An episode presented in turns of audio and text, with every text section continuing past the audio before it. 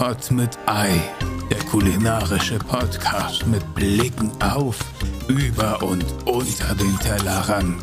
Und hier ist Ihr Gastgeber, Tim Was los, Digga Achmann. Und damit herzlich willkommen zu einer weiteren Folge Pod mit Ei, dem wohl ästhetischsten Podcast der Welt. Und das liegt nicht an mir, das liegt meistens an meinen Gästen und was wissen ja viele nicht. Aber meine Gäste werden über eine künstliche Intelligenz ausgesucht. Ich schreibe ihn nicht selber an. Und am Ende gibt es ein wunderbares Muster, wie so eine Art Mandala, eine Art Collage, die wir mit 16 verschenkt haben. Und das Bild ist wunderschön. So bilde ich es mir zumindest ein. Während ihr diese Folge hört, sitze ich gerade auf Madeira mit meinem Bahama Mama und mir fällt auf, dass Bahama Mamas kein typisches Getränk für Madeira sind. Ist aber auch egal, denn ich befinde mich ab jetzt, nach dieser Folge, in der Sommerpause. Ja, das ist die letzte Folge vor der Sommerpause. Ich weiß nicht, wer sich das ausgedacht hat, dass Content Creator, Influencer, whatever you wanna call it, keinen Urlaub machen dürfen, einfach nur um weiterhin den Algorithmus zu stimulieren. Äh, stimulieren. Aber ich mache jetzt Pause und ich weiß auch noch nicht, wie lang. Aber deswegen könnt ihr jetzt diese nachfolgende Folge umso mehr genießen. Ich würde mal sagen, es geht hier so Stunde, vielleicht auch zwei. Und ich, ähm, wenn ihr jetzt eingeschaltet habt über YouTube, dann seht ihr, ich, ich weiß, es sieht aus, als wären wir hier gerade bei einer Innenministerkonferenz. so soll es nicht wirken, denn äh, ich habe heute zwei Gäste, ja, gleich zwei, denn ich konnte mich einfach bei den beiden nicht entscheiden. Wir sitzen heute im Ambiente eines meiner absoluten Lieblingsrestaurants. Ähm, und wenn ihr treue Hörer seid oder mir folgt oder sonst irgendwas, dann wisst ihr auch schon ganz genau, wo. Denn dieses Restaurant wurde dieses Jahr mit einem der begehrtesten Preise ausgezeichnet. Jetzt nicht im Oscar oder im Pulitzerpreis, sondern mit dem Michelin-Stern. Und ich will diese heutige Folge dazu nutzen, ein bisschen zu durchleuchten, was bedeutet das eigentlich, was ist das für eine Auszeichnung, was ist das für ein Betrieb, der dahinter steht.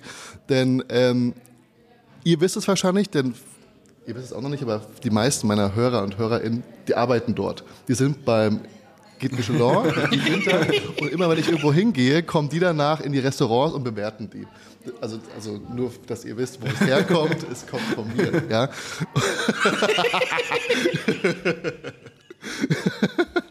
Aber wenn ihr, also wenn ich Foodtouren plane, dann ist es relativ sicher, dass eine Station des Bobby War ist. Übrigens, was ich noch fragen wollte, ich plane eine Foodtour für YouTube, eine längere Sache, ähm, im Juni.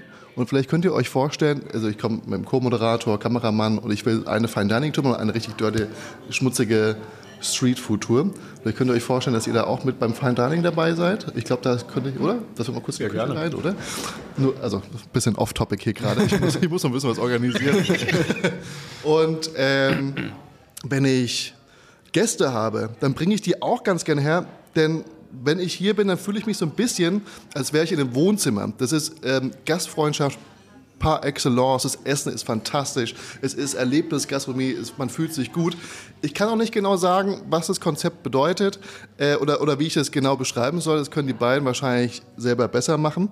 Und was auch genial ist, ich bin selber Fleischesser, aber mir fehlt es hier an nichts, denn was hier serviert wird, ist hauptsächlich vegetarisch, es ging aber auch vegan und sogar glutenfrei. Sprich, wenn ihr anstrengende Freunde, Freundin oder Gäste mitbringt, dann werden die hier einfach, die könnt ihr einfach abschieben, wie im Ikea in so eine Kinderecke und die kümmern sich dann drum. Das ist perfekt. Das heißt, du musst dich selber um gar nichts mehr kümmern. Die Küche macht es danach oder der Service. Und damit komme ich zu meinen heutigen Gästen. Vor mir sitzen jeweils das Herz und der Kopf der Küche und der Bar.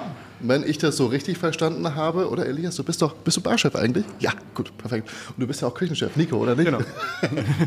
Herzlich willkommen an Elias Heinz und an Nico. Ich muss ablesen, also Nico Demus Berger. so, schwierig ist auch nicht. Der Vorname war schwierig. Herzlich willkommen hier bei Pott mit Ei. Hallöchen. Vielen Dank. Hi. Dankeschön. Und vielen Dank, dass wir hier heute im Bobby War sitzen dürfen, denn ähm, ich bin hier sehr gerne. Ich glaube, das erste Mal war vor eineinhalb Jahren oder vor zwei Jahren, wo wir hier. Eineinhalb ungefähr. Vor eineinhalb Jahren, wo wir reingestolpert sind. Und ähm, wir waren irgendwie überrascht, dass wir so kurzfristig noch einen Tisch bekommen haben. Jenny hat es irgendwann mal gefunden, weil, weil, weil, ähm, weil die Farben so schön waren und weil es so schön eingerichtet ist und weil sie so gerne nach Schöneberg geht. Aber normalerweise sind wir nie nach Schöneberg gegangen. Und ich bin sehr, sehr happy, dass ich das jetzt hier als mein Happy Place irgendwie gefunden habe und immer wieder herkommen darf. Äh, ihr macht das wirklich ganz großartig. Aber kann ich ganz kurz an euch erstmal die Frage stellen, wie würdet ihr denn das Konzept im Borbivore beschreiben, damit die Leute, die das jetzt noch nicht mitbekommen haben über meine Feeds oder sowas, was erwartet einen, wenn man hierher kommt? Ich glaube, die gleiche Frage stellen wir uns jeden Tag. wir sitzen jeden Tag im Büro und sagen, wie müssen wir jetzt für den nächsten Zeitungsartikel unseren Laden beschreiben? Ähm, um jetzt, also abgesehen von den ganzen Faktoren, nach denen wir quasi arbeiten, ist, glaube ich, die entscheidendste Beschreibung, dass wir alle wahnsinnig jung sind und darüber halt äh, sehr unkonventionell arbeiten und einfach schauen, ähm, worauf haben wir Bock und, und was bekommen wir davon sozusagen an den Gast transportiert. Ich glaube, das ist so die Grundhaltung, aber zur Ausrichtung zum Beispiel der Küche oder des gesamten ähm, Etablissements kann, glaube ich, Nico mehr sagen. Ja, also ich würde es einfach zusammenfassen, äh, was wir abends machen, ist vegetarisches Fine Dining mit einer sehr lockeren Atmosphäre. Eben, wir haben viele junge Leute, wir haben, wir haben eine sehr lockere, herzliche Stimmung einfach bei uns im Laden. Kochen vegetarisch mit das, regionalen das merkt Produkten. man. Jenny wurde sogar letztens massiert. sie wurde einfach mal, also sie meinte, oh ja, Essen gut, Drinks auch geil, aber ich habe so eine Verspannung und es hat nur fünf Sekunden gedauert oder ich weiß nicht, wie er heißt. Wind. Nur deswegen haben wir ihn eingestellt. Wind, Wind kam vorhin und meinte, gar kein Problem, ich habe eine Massageausbildung. Und es ging dann mit der Massage weiter. Du hast hier immer alles. Ähm, ich brauche ein Geburtstagsgeschenk für Jenny. Gar kein Problem. Einfach einen Tisch bestellt. Wir, wir malen so ein wunderschönes Bild, wie ihr gerade bei YouTube hier hinter uns seht. Also nicht ganz so groß, aber einfach nochmal genauso schön. Geschenkt. Aber mindestens genauso schön. Es ist irgendwie immer alles geil. Ich komme mit ein paar Gästen, die schon vollgefressen sind, vorbei und sage, ähm, Ellie, mach doch mal bitte ein paar aufregende Drinks. Und die Leute sind hin und weg. Die, die schwärmen heute noch davon, was das für Drinks waren. Ne? Also, ja. So auch. Alles gut. aber es ist ähm, immer wieder toll. Aber wenn man jetzt das Ganze googelt, wenn man Bobby War googelt, dann kommt doch eine Bar, Bar Bistro oder so, oder? Cocktail Bistro kommt dann. Cocktail Bistro. Und da stellt man sich ja eher sowas wie eine Tapa-Bar vor, wenn ich das jetzt mal so in meinem Kopf zusammenschustern würde. Ja, also das ist auch ein bisschen ein Thema, was wir, was wir schon häufiger besprochen haben. Ja. Und wir lassen auch ähm, den Namen Cocktail Bistro in letzter Zeit immer wieder ein bisschen weg, aber es ist ein bisschen schwierig eben zu beschreiben, was wir hier alles machen. Äh, weil es ein sehr unkonventionelles Konzept ist. Also ja. es gibt einfach wenig Fine Dining mit Cocktail Pairing, gibt es in Berlin kaum. Ja. Ähm, dann auch noch in so einer lockeren Atmosphäre. Also irgendwo trifft der Name Cocktail Bistro ganz gut, aber irgendwo auch nicht. Und es ist einfach auch für uns so schwierig, das Konzept zu beschreiben, weil es halt wirklich etwas sehr Einzigartiges ist, auch in Berlin, wo es einfach so viele verschiedene gastronomische Konzepte gibt. Deswegen aktuell, ich hatte ab und zu meine Probleme mit dem Namen, aber es ist trotzdem der, der, der es am besten trifft auf jeden Fall. Also ist es gerade intern in der Abstimmung und wird es noch in den jeweiligen Monatssitzungen besprochen, dass das eventuell geändert wird oder nicht? Also jedes Mal, nachdem wir die Frage stellen, was ist eigentlich unser Konzept, reden wir auch über den Namen. also unser, unser, Haupt, unser Hauptmerkmal hast du jetzt hier schon in einer Minute zusammen. aber ich meine, wenn jetzt die Leute das sehen, was wir hier vor uns haben, ich, ich sitze kaum und ich habe jetzt einen Kaffee bekommen, hier steht ein Wasser und ich habe drei Drinks was, was ist hier los? Also, wir haben, glaube ich, gerade 7 Uhr morgens. ähm, Nico kam gerade von einem Halbmarathon zurück ähm, und Ellie ist, glaube ich, schon seit halb fünf hier, weil er einfach sehr früh ist, wenn er anfängt zu arbeiten. Lass uns drin, nur falls der Geschäftsführer zuhört, versteht ihr? Ja, aber, die Drinks, aber die Drinks, die müssen sein. Also, was haben wir hier stehen? Also wir haben natürlich einmal unseren hausgemachten Espresso Martini Twist. Ich würde einfach jetzt anfangen in der Reihenfolge, wie du äh, auf so. jeden Fall, da würde ich mit dem Espresso Martini starten, einfach damit es so ein bisschen kickt für den, für den Start. Ich, ich mag es aber tatsächlich auch manchmal mit Kaffee ein bisschen mit Säure zu arbeiten. Entschuldigung, war das als Shot gedacht? Ja, es war als Shot ja, gedacht. Perfekt, Don't shame. Und dann, und dann äh, haben wir unseren, unseren, äh, Sehr lecker. unsere neueste Kreation, der Frosé. Und ich muss ehrlich gesagt sagen, besonders gut ist er, wenn man den, das äh, schwarze Limettenbaiser nutzt, um den Frosé so ein bisschen zu löffeln in der Kombination ist. Ja. Ähm, wenn es denn hält. das liegt schon relativ lang da drin. Also ganz kurz, Frosé und Friesling haben wir letztes Jahr, äh, habe ich gerade schon dir draußen gesagt, weil wir haben heute ähm, 30 Grad, sollen es heute werden. Was erschreckend ist, weil ähm, nicht wegen Klimawandel, sondern weil auf die letzte Zeit nicht so warm war. Ich war gerade in München, da waren 15 Grad. Und die hatten noch keinen einzigen Sonnentag. Also das war wirklich das ist der Horror da unten. Und in Berlin geht es jetzt ab mit 30 Grad. Wir haben äh, Mitte Mai, wenn, zum Tag der Aufzeichnung. Und dann ist mir direkt wieder eingefallen, ein Getränk vom letzten Jahr in Berlin war der Friesling. und der Frosé. Also für euch da draußen, es ist ein gefrorener Riesling oder ein gefrorener Rosé, der wie bei so einem Slush-Puppy, ich weiß nicht, wie der hergestellt wird, aber ich schätze mal jetzt einfach gefroren und in den Mixer geschmissen, oder? Genau, nee, also eigentlich ist es genau das, es ist eigentlich ein Slush. Also das heißt, du hast eine Slushy-Maschine und die friert und währenddessen ist quasi die Mischung die gesamte Wirklich Zeit. eine. Slushy-Maschine dahinter? Ja, wirklich eine Slushy-Maschine. Was kann man da noch so reinkippen? Bars, Bars passen sich an den Klimawandel an. Das. Also wieder zurück wie im Freizeit, äh, wie, wie im Fre äh, Schwimmbad. Nee, was war das? Äh, hier. Gab es das nicht früher immer im, ähm, im Freibad? Ja, im Freibad gab's Dinger? immer Mit so einem. Hund drauf und so einem Kratzeis meistens noch dazu. genau, es wirkt immer richtig billig und wir haben halt gesagt, wir machen Ja. es halt ein bisschen sexy. Diese Maschine haben auch manchmal gesungen. Bei mir haben die gesungen im, im Freibad, einfach nur um noch mehr Kinder anzulocken. Ich glaube, die haben zusammengearbeitet mit irgendwelchen Zahnärzten, die mir um den Karies rausoperieren. Bei, bei uns ist das richtig gefährlich, weil die Slushy-Maschine steht direkt zwischen Durchgang Bar und Küche. Man muss einmal nur einen Hebel, Hebel und dann kommt halt einfach im Sommer so ein geiler, gefrorener Drink raus. Wenn die jetzt jedes Mal, wenn man daran bedienen würde, singen würde, dann wäre das sehr verräterisch. Aber wahrscheinlich eigentlich ganz praktisch. Ich würde mir so kleine Schottbecher daneben stellen, wenn ich hier arbeiten würde, einfach nur so einen kleinen Shot abzuzapfen. Also, Freitag, am Freitag, Nico und ich nach der Schicht sind beide runter ins Büro, wollten noch, glaube ich, Bestellung machen. Na klar. Und ich komme rein und Zwinker, hatte so, hatte so falls, falls der Chef zuhört, und hatten beide so ein Glas in der Hand und ich dachte, okay, ich kann jetzt schnell ins Büro schön mein Frosé genießen und dann drehe ich mich ins Büro rein und Nico hat auch schon ein ist ein geiles Getränk. Also es macht wirklich Spaß. Ja, seit zwei Jahren kämpfe ich dafür, dass wir das auf die Karte bekommen. Es hieß immer, es, ist, es wirkt zu günstig, zu billig so, zu sehr diese Kindheitsassoziation mit, mit so einem ähm, na, Slushy. Das ist Aber jetzt genial. nach zwei Jahren dafür kämpfen habe ich es geschafft. Also ich finde, ich, finde, ich habe das, ich habe das letzte Jahr zum ersten Mal gesehen. Wahrscheinlich bin ich auch ein Jahr hinten dran. Vor zwei Jahren vielleicht dann der Einstieg gewesen. Aber ähm, wenn ihr die Chance habt, Frosé und äh, Friesling, probiert das Ding. Was ist das Gelbe? Frisch gepresster O-Saft, der Klasse, muss Nee. jeden Morgen sein. Nee, klar, das ist ja auch, also die Einfachheit macht ja hier Genau, den Geschmack, nicht wahr? Also cheers, schon mal vielen Dank, dass ich äh, hier sein darf bei euch im wunderbaren Borbivor. Danke, dass du da bist. Und damit würde ich ganz gerne zur ersten Kategorie kommen. Und äh, das soll einfach ein bisschen dazu helfen, dass wir euch besser kennenlernen als zwei Personen, die heute hier mir gegenüber sitzen. Und die heißt, Shrimply the best. und bei Shrimply the Best gehe ich zu euch nach Hause in den Kühlschrank und möchte wissen, welche drei Zutaten müssen immer da sein in eurem Kühlschrank, damit ihr euch wohlfühlt, mit was ihr irgendwas zaubern könnt. Und äh, Nico, Kühlschrank oder auch ähm, Nein, es, es wird nicht diskutiert. Es geht hier um den Kühlschrank. Na gut, man kann ja alles in den Kühlschrank stellen. Das, das ist vollkommen richtig. Schuhe, keine Ahnung, Toastbrot, whatever. Was hast du drin? ähm, was immer sein muss, weiße Sojasauce. Im Kühlschrank. Da fängt schon an. Du, du versuchst hier gerade die, die, die, die Regeln zu dehnen. Funktioniert das? Aber am besten weiße Sojasauce wirklich in meinem Kühlschrank lagern. Dann bleibt sie, also für die Leute, die weiße Sojasauce nicht kennen, das ist eine spezielle Sojasauce, die ein bisschen universeller einsetzbar ist, weil sie nicht so einen intensiven Eigengeschmack hat, sondern alles einfach nur dieses, diese Tiefe, dieses Umami einfach gibt. Aber ist es die weiße oder ist es die helle? Es ist, sie nennt sich Weiße, es ist nicht die helle, das ist eine, die man wirklich nur in ganz wenigen ähm, japanischen Supermärkten bekommt. Ja, eben deswegen. Ähm, das ist schon, ist schon echt ein cooles Zeug. Also es ist einfach, ähm, es ist wirklich einfach nicht braun, es ist eher so leicht Bernsteinfarben und einfach viel leichter im Geschmack. Und wenn du das irgendwo reinmachst, schmeckst du nicht die Sojasauce raus, sondern einfach so ein tiefes Umami. Das muss immer zu Hause sein. Und ähm, auch wirklich am besten im Kühlschrank gelagert werden, weil da behält sie dann ihre helle Farbe und ihren auch nicht so tiefen, würzigen Geschmack, wie es halt eine normale Sojasauce hat. Zutat Nummer zwei.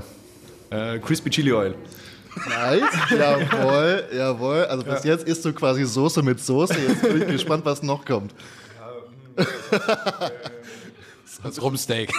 ja, genau. Fried Chicken, keine Ahnung von vorgestern. Nee, wahrscheinlich wirklich entweder Mayo oder. Ähm, Du bist ein Soßentyp, habe ich so das ja, Gefühl. So ja, aber ich meine, das sind die, die Standardprodukte. Ganz gerne. Wenn, wenn du das halt dazu hast, aus dem kannst du alles lecker machen. Also, Das ist richtig. Egal, also weiße Sojasauce, wenn du einfach Da wären wir bei den Schuhen im Kühlschrank. Auch die Ja. kannst du lecker machen. Nee, aber also mit Crispy Chili Oil, ob du jetzt äh, asiatisch kochst, ob du Pasta kochst, egal was du kochst, machst du Crispy Chili Oil drüber und es ist geil. Ey, also, auf Ähm, jeden Sag, Fall. Weißt du Sojasauce- für deine Soße gelobt. Also Ja, Soßen sind immer Top 1. Aber eben, das gefragt, was immer zu Hause sein muss. Und wenn man, also egal, was ich sonst zu Hause habe, mit diesen drei Produkten kannst du alles lecker machen. Was auch geil ist, nur um wieder kurz meinen Bogen zu spannen zu eurem Restaurant hier.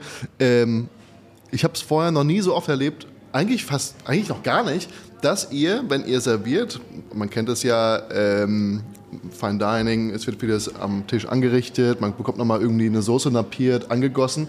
Ihr lasst die Soße einfach auf dem Tisch stehen. Das ist ganz selten. Die meisten nehmen die mit und viele draußen sind genau wie du Soßenmenschen und die wollen natürlich nochmal irgendwas tunken, nochmal drauf, irgendwas, aber ihr lasst sie einfach stehen. Und Soßen sind ja, so eine Jus ist ja das schwarze Gold der Küche. Ja. Was lässt man nicht einfach stehen? Aber ihr lasst es einfach auf dem Tisch stehen. Das ist toll, das ist genial. Das war so das erste Ding, was mir so vor, oh Mensch, danke.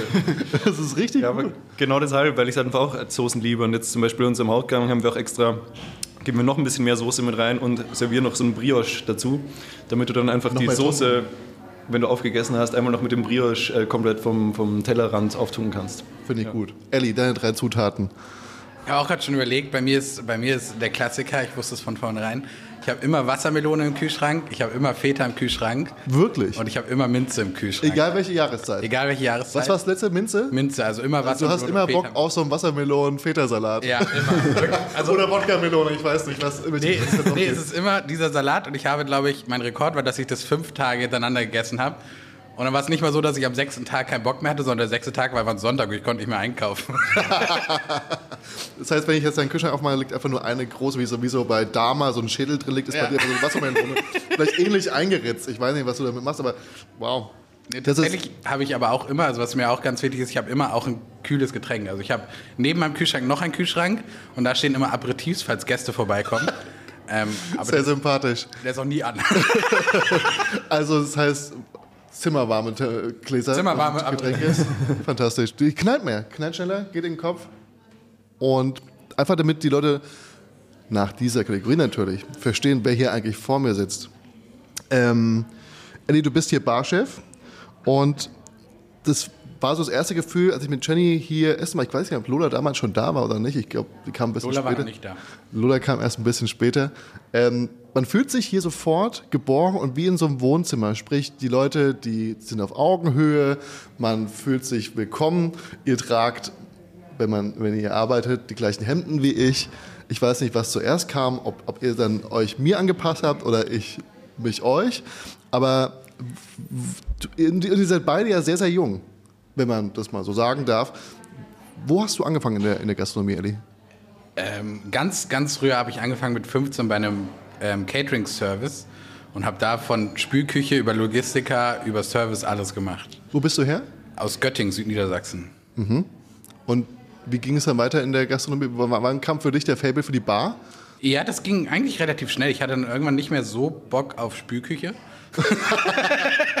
und dann bin ich auch umgezogen, direkt nach Göttingen. Vorher war ich in so einem Dorf davor und habe dann in so einer klassischen Havanna-Bar, glaube ich, gearbeitet. Das beschreibt so ein bisschen alles. Das ist sowas, wo man würfelt für seinen Preis? Oder wo es eine äh, Happy Hour auf jeden Ja, Fall genau, gibt? auf jeden Fall 4,90 Euro jeder Drink. Und wenn wir dich ganz lieb haben, gibt es zwei dafür. Mit Pitcher? Ja, genau, eins, Bierpitcher? Bierpitcher, alles. Jawohl. wirklich. Und auf jeden Fall, da hatten wir immer Personalmangel, wie es klassisch ist. Und irgendwann hieß es, Elias, du machst jetzt die Teamleitung.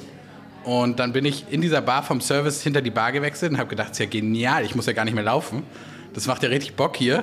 Und äh, dann habe ich aber schnell gemerkt, dass die Drinks auch alle echt scheiße sind. Aber waren die fertig gemischt, äh, gemischt oder haben Nee, die nee, also wir haben immer Pi mal Daumen, Wodka, Grenadine und äh, Zuckerrohr reingemacht und dann nur die Konstellation war anders von, vom Mengenverhältnis? Genau. ansonsten Anderer Name dran, Mojito, Caipirinha, Sex on the Beach, alles der gleiche Und bis ab und zu haben wir auch das Glas gewechselt. Ja. Und das war noch so eine Bar, wo man, wo man das Glas für den Gast gleichzeitig als Shaker genutzt hat. Das fand ich, Fantastisch. genau, dann habe ich aber schnell angefangen, viele YouTube-Videos zu gucken und habe dann gemerkt, ach krass, das, was ich mache, ist ja wirklich richtige Scheiße.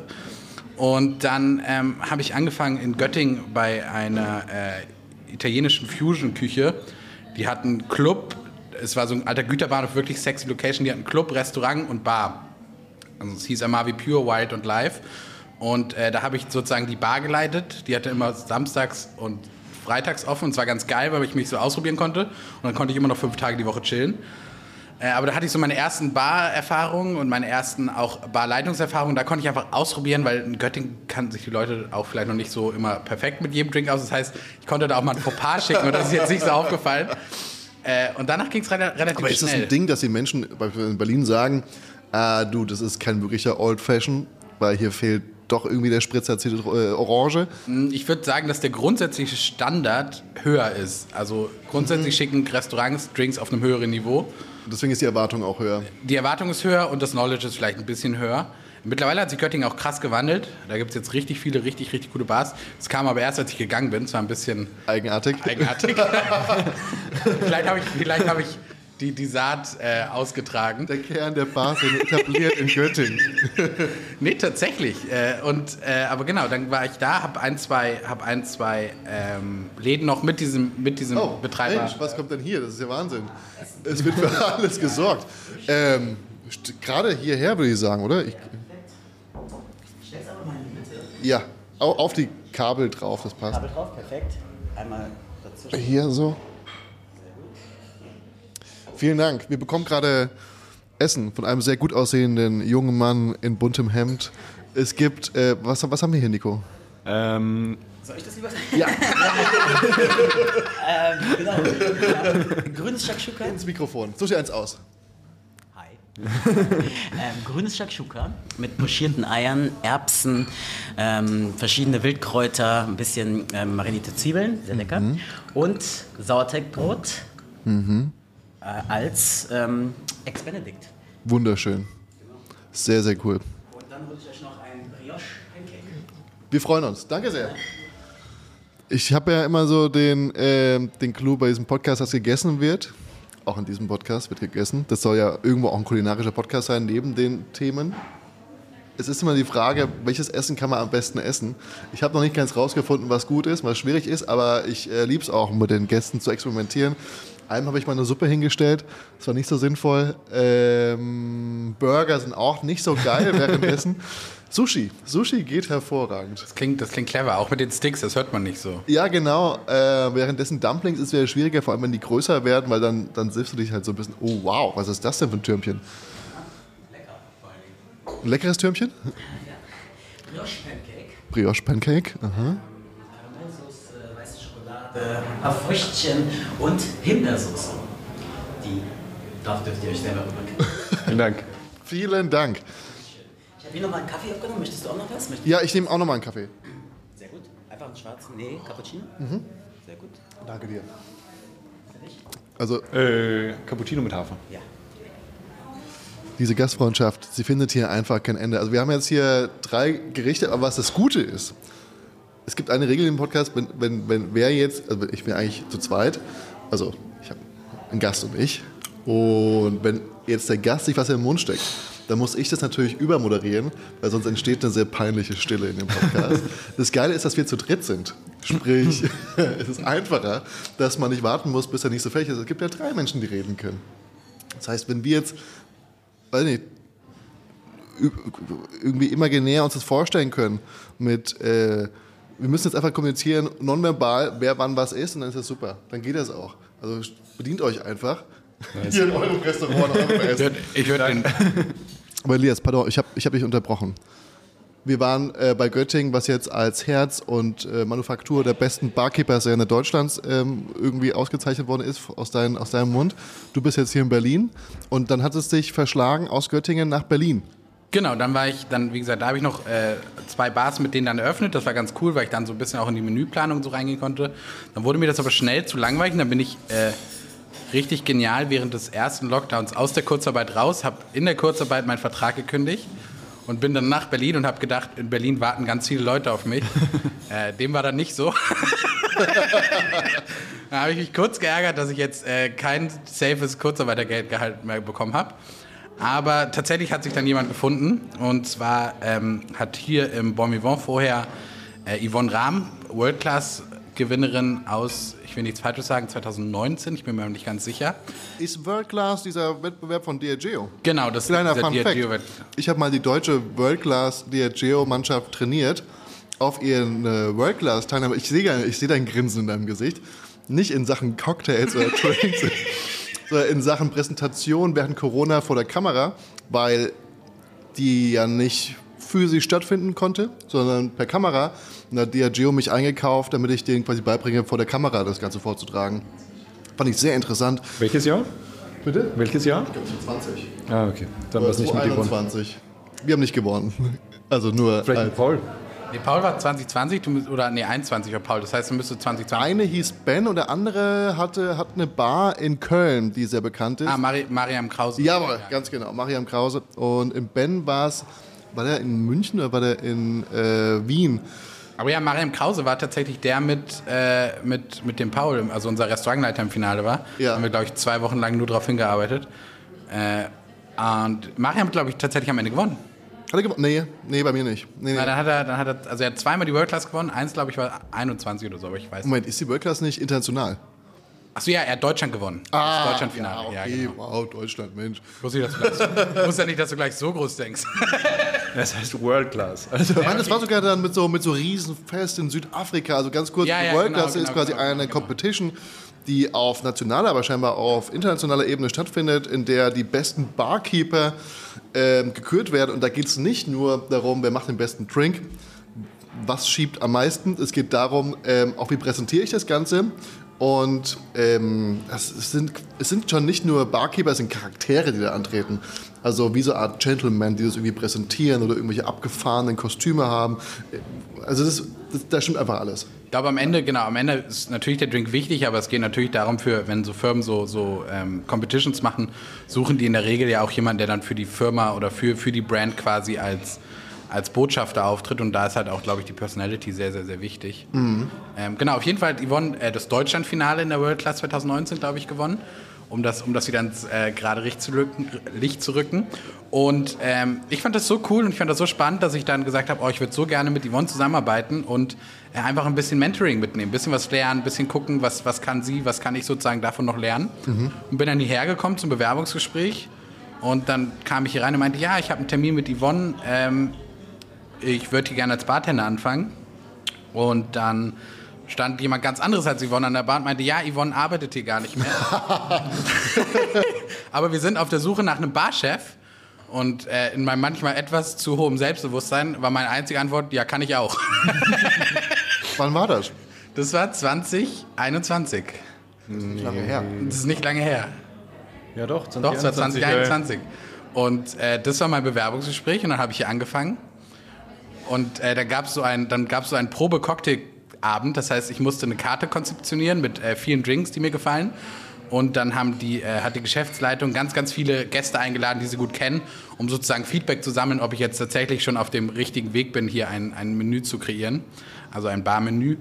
Und äh, ich habe die Eigenschaft, dass ich äh, sehr, sehr, wenn ich sehr, sehr nervös bin, dann bekomme ich Nasenbluten. Fantastisch.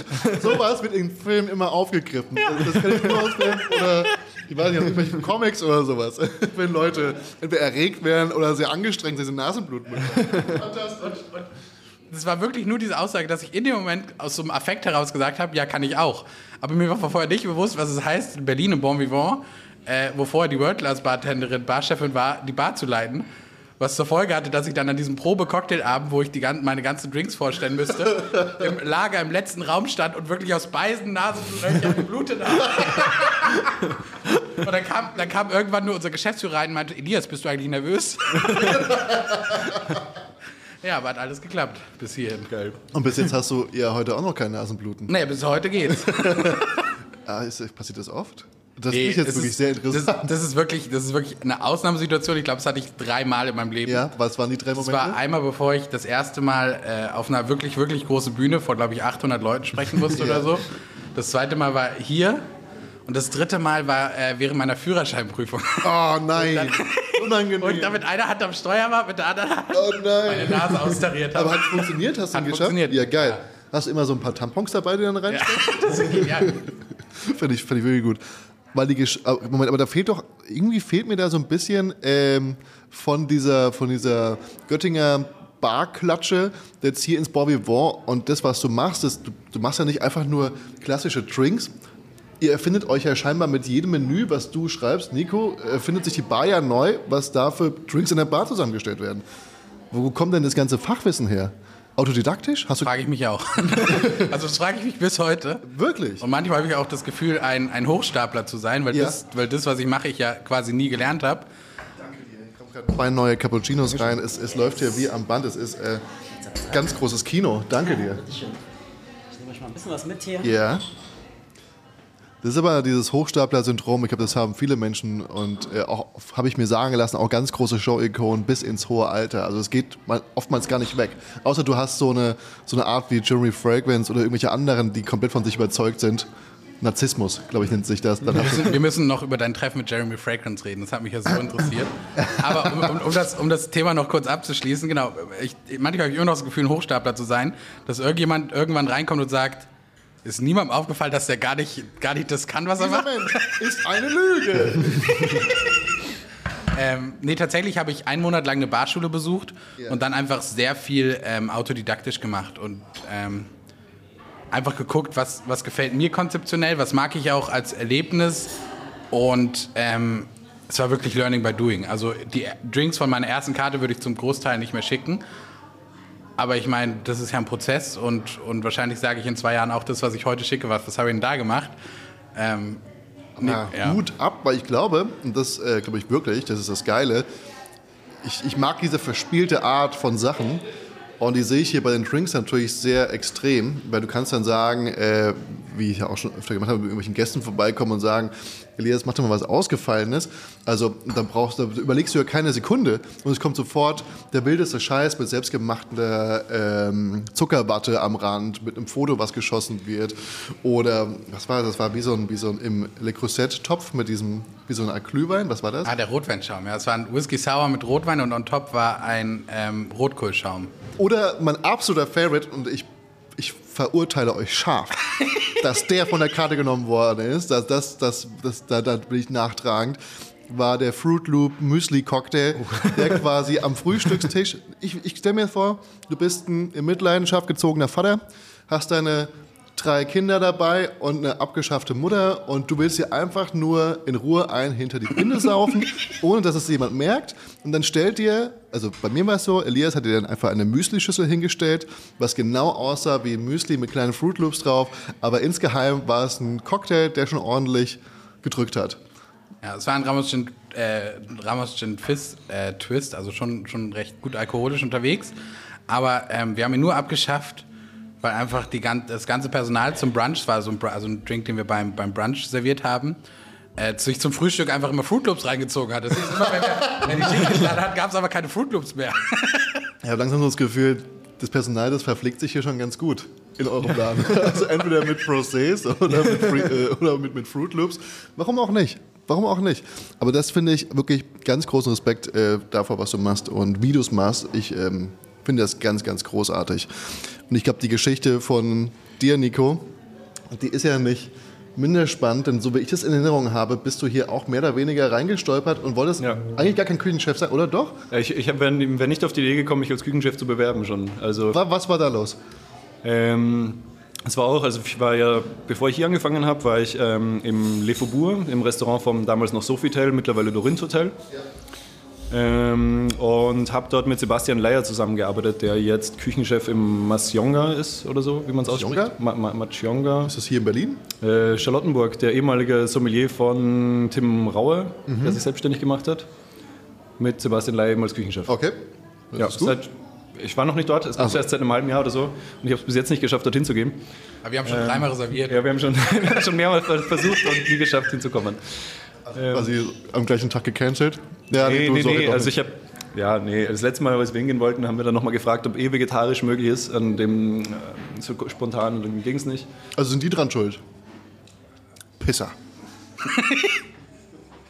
Ja, auf jeden Fall ähm, ähm, habe ich dort mit Sebastian Leier gearbeitet ähm, zuletzt und dann ist aber der ganze Laden, also dann ist der Betreiber, es war ein Franchise-Unternehmen, also es war ein Franchise-Vertrag von Sofitel und Accor und den Hotelbetreibern. in diesem- Accor, der Internetanbieter?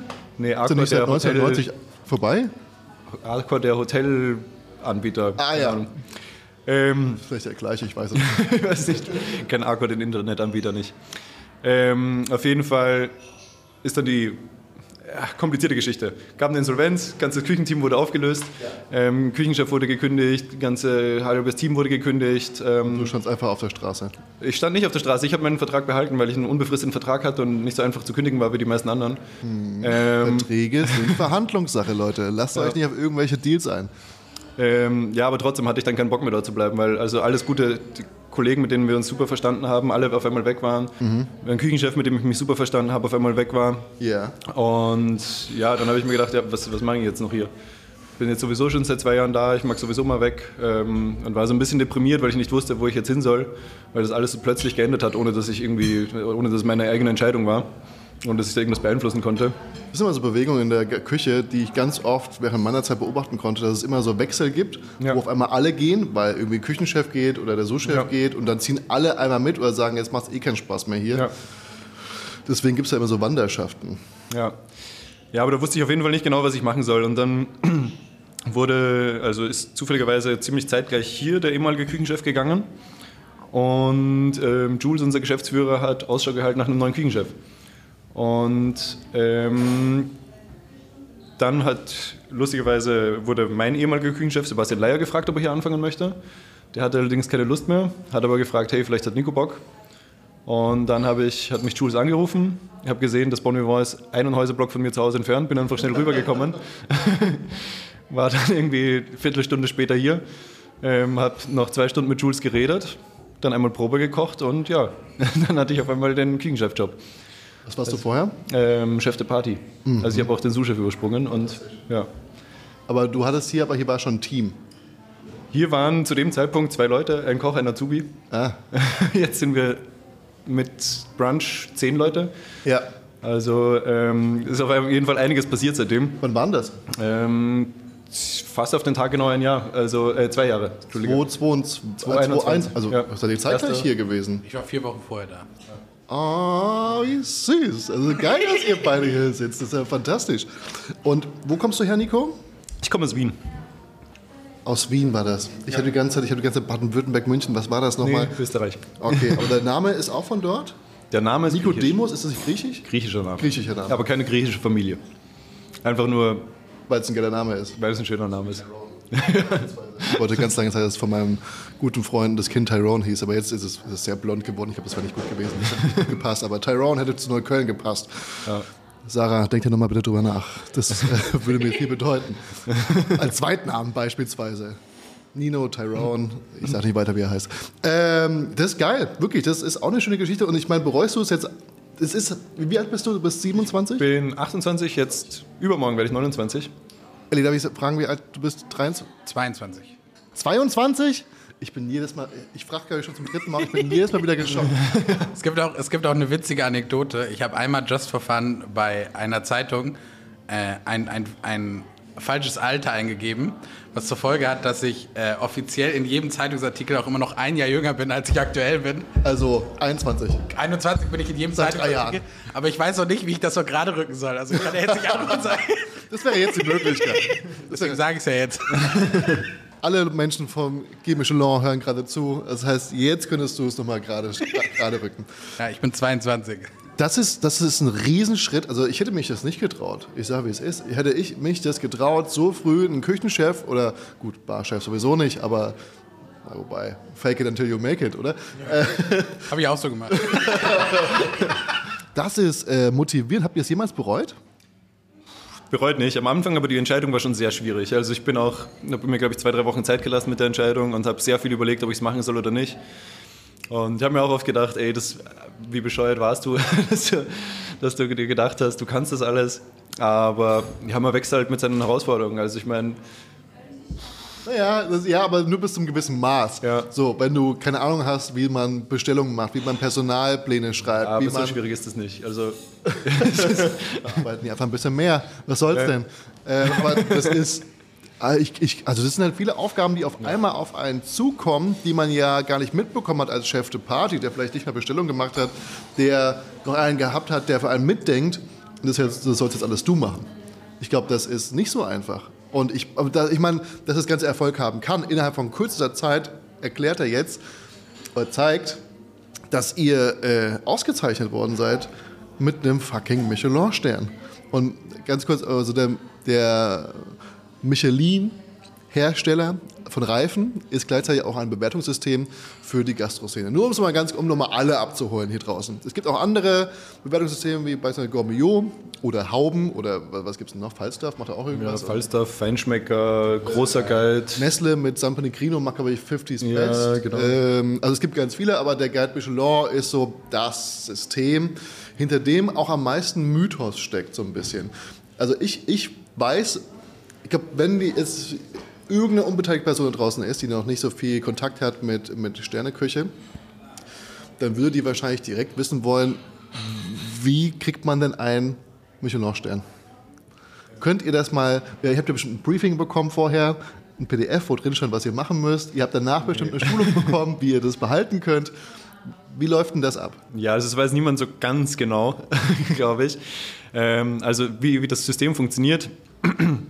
Ähm, es kommt einfach irgendwann, kommt eine Person ähm, zu dir ins Restaurant, ohne dass du es weißt. Also das sind einfach ähm, Tester, die, die aus der Szene kommen, die sich einfach mit Gastronomie auskennen. Woran erkennt man die? Haben die eine falsche Nase auf den Hut und gucken mit so, so, so durch so eine Zeitung mit so zwei Löchern? Wäre wär, wär schön, wenn man sie erkennen, wenn man sie ganz klassisch erkennen könnte. Aber ich meine, man, man hat manchmal so Vermutungen, wo man sich denkt, ah, das könnten Tester sein, aber genau wissen kann man es nie. Wenn jemand äh, quasi ganz unauffällig eine Gabel fallen lässt? Ja, ich glaube, ich weiß nicht, ob das jemals jemand gemacht hat. Das bekomme ich als nicht.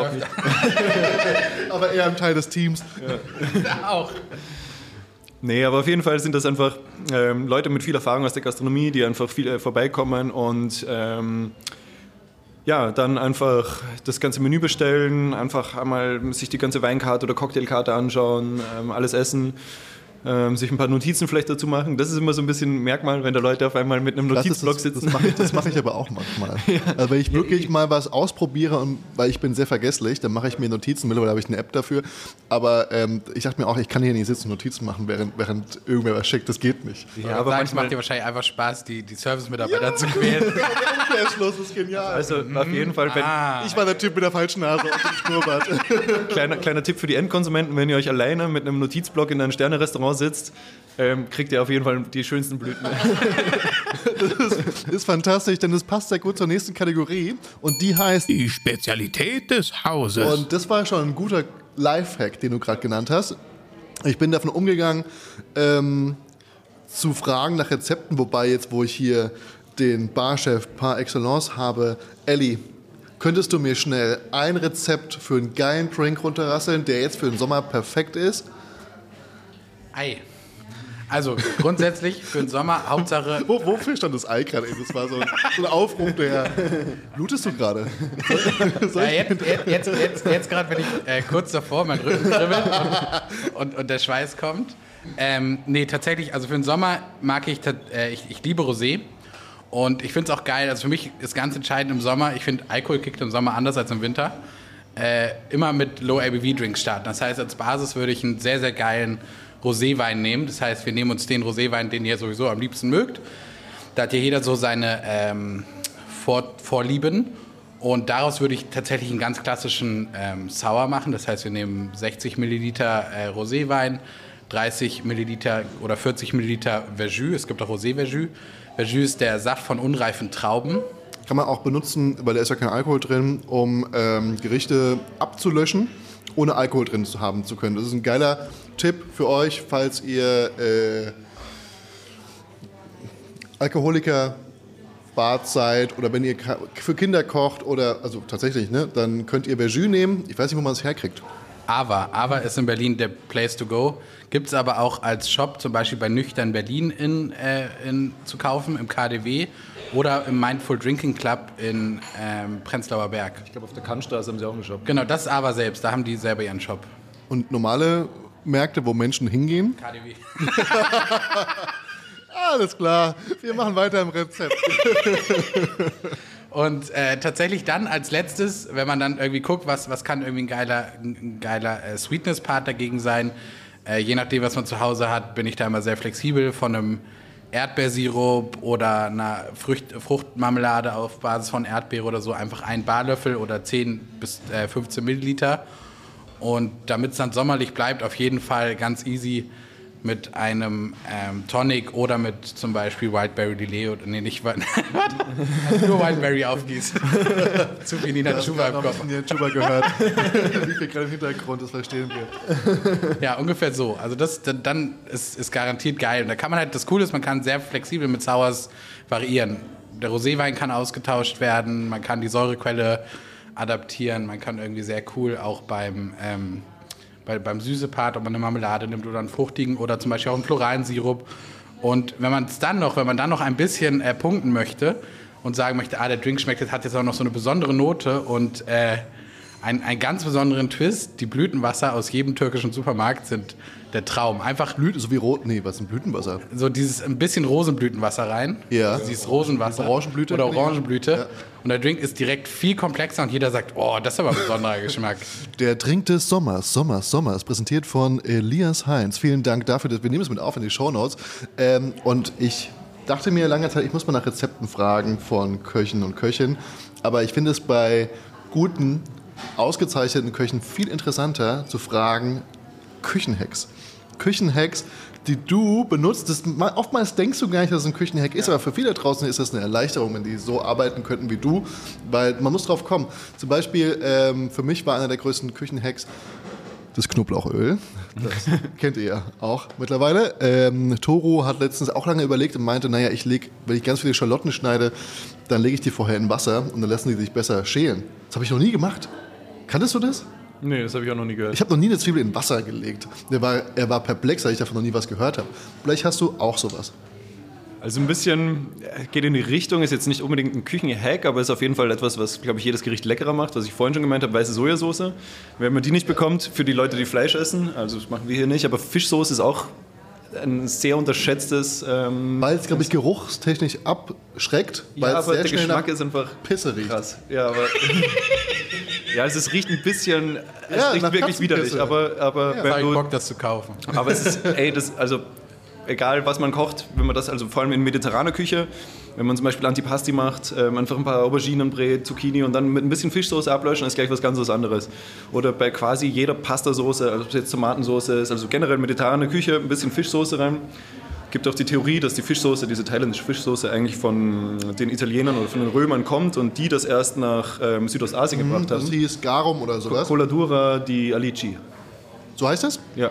Gibt es auch noch eine ältere Variante? Ich kenne irgendwas Ja, aus, das aus ist dem ähm, ja. Garum heißt halt ähm, generell, aber äh, was es jetzt noch gibt, die italienische Variante von dieser thailändischen Fischsoße, die es jetzt noch zu kaufen gibt, ist Coladura di Alici. Ist das aus Anchovies? Genau. Naja, ich meine, das ist ja quasi die Misopaste des feinen Italiens. Ja. Anchovies oder Sardellen, die, die, reibst, die schmelzen ja auch weg, wenn du hier äh, Pasta Puttanesca, Puttanesca machst. Das ist ja genau das, also Umami pur. Ja, genau. Und das einfach in jede mediterrane Art von Küche einfach ein bisschen Fischsoße mit rein und es ist gleich Next Level. Wobei ich jetzt ganz kurz den ganzen asiatischen Kontinent nicht ab äh, erkennen will, dass ihr nicht auch fantastische Sachen mit Fischen macht. Also vielleicht kommt es auch daher. Es kann auch daher kommen. Es gibt, gefährliches also es gibt nur die Theorie, dass es so sein könnte, dass die Römer es erst ähm, nach Südostasien gebracht haben. Wir wurden in keinster Weise gesponsert von Italien. Wir haben keine Aktien in dem ganzen Land. Von daher ist es uns egal, woher die Fischsoße kommt, weil sie schmeckt fantastisch. Aber das Learning daraus ist, der, der Unterschied zwischen einem normalen Restaurant und einem Sterne-Restaurant ist die weiße Sojasauce oder das die Fischsoße. Nee, ist es nicht. Und halt sehr klein angerichtet. Platzsparend. Ähm, sonst, was gibt's noch? Ja, weil, weil du an Schalotten, weil du vorhin von Schalotten gesprochen hast, ich Ja. weiß nicht, ob man das kennt, mit, dass man die Knoblauchzehlen einmal andrückt vorm Schälen. Ja, ja. Mach ich auch Ähm, ganz gerne. okay. Also, Ähm, aber hey, wir gucken Hey, die Leute ja hättest, nicht. du, hättest du mir davor Bescheid gesagt, dass dieses Nein, das ist kommt, super. Wir haben, wir haben drei Hacks. Das passt Ja. doch perfekt. Also ich bin, ich bin vollends zufrieden. Wir kommen wieder zurück zum, ähm, zum Bewertungssystem vom Gab mich schon Leute. Wie, wie läuft das, dieses Prozedere ab? Ihr wusstet ja nicht, dass ihr getestet werdet. Oder habt ihr auch nur die, die reinste, weil ich weiß wir haben ganz kurz davor zusammengesessen und haben uns darüber unterhalten, was wir machen könnten oder was ihr machen könnt, damit es ähm, in Richtung Stern geht. Und wir waren uns da alle unsicher, man müsste eigentlich umbauen, das, das Frühstücksding musste abgeschafft werden. Äh, du würdest ganz gerne nur noch Fine Dining machen oder irgendwie das noch mehr abtrennen Ja. voneinander. Und auf einmal, einen Monat später, kommt die Nachricht, so ungefähr, Ja. wir haben einen Stern.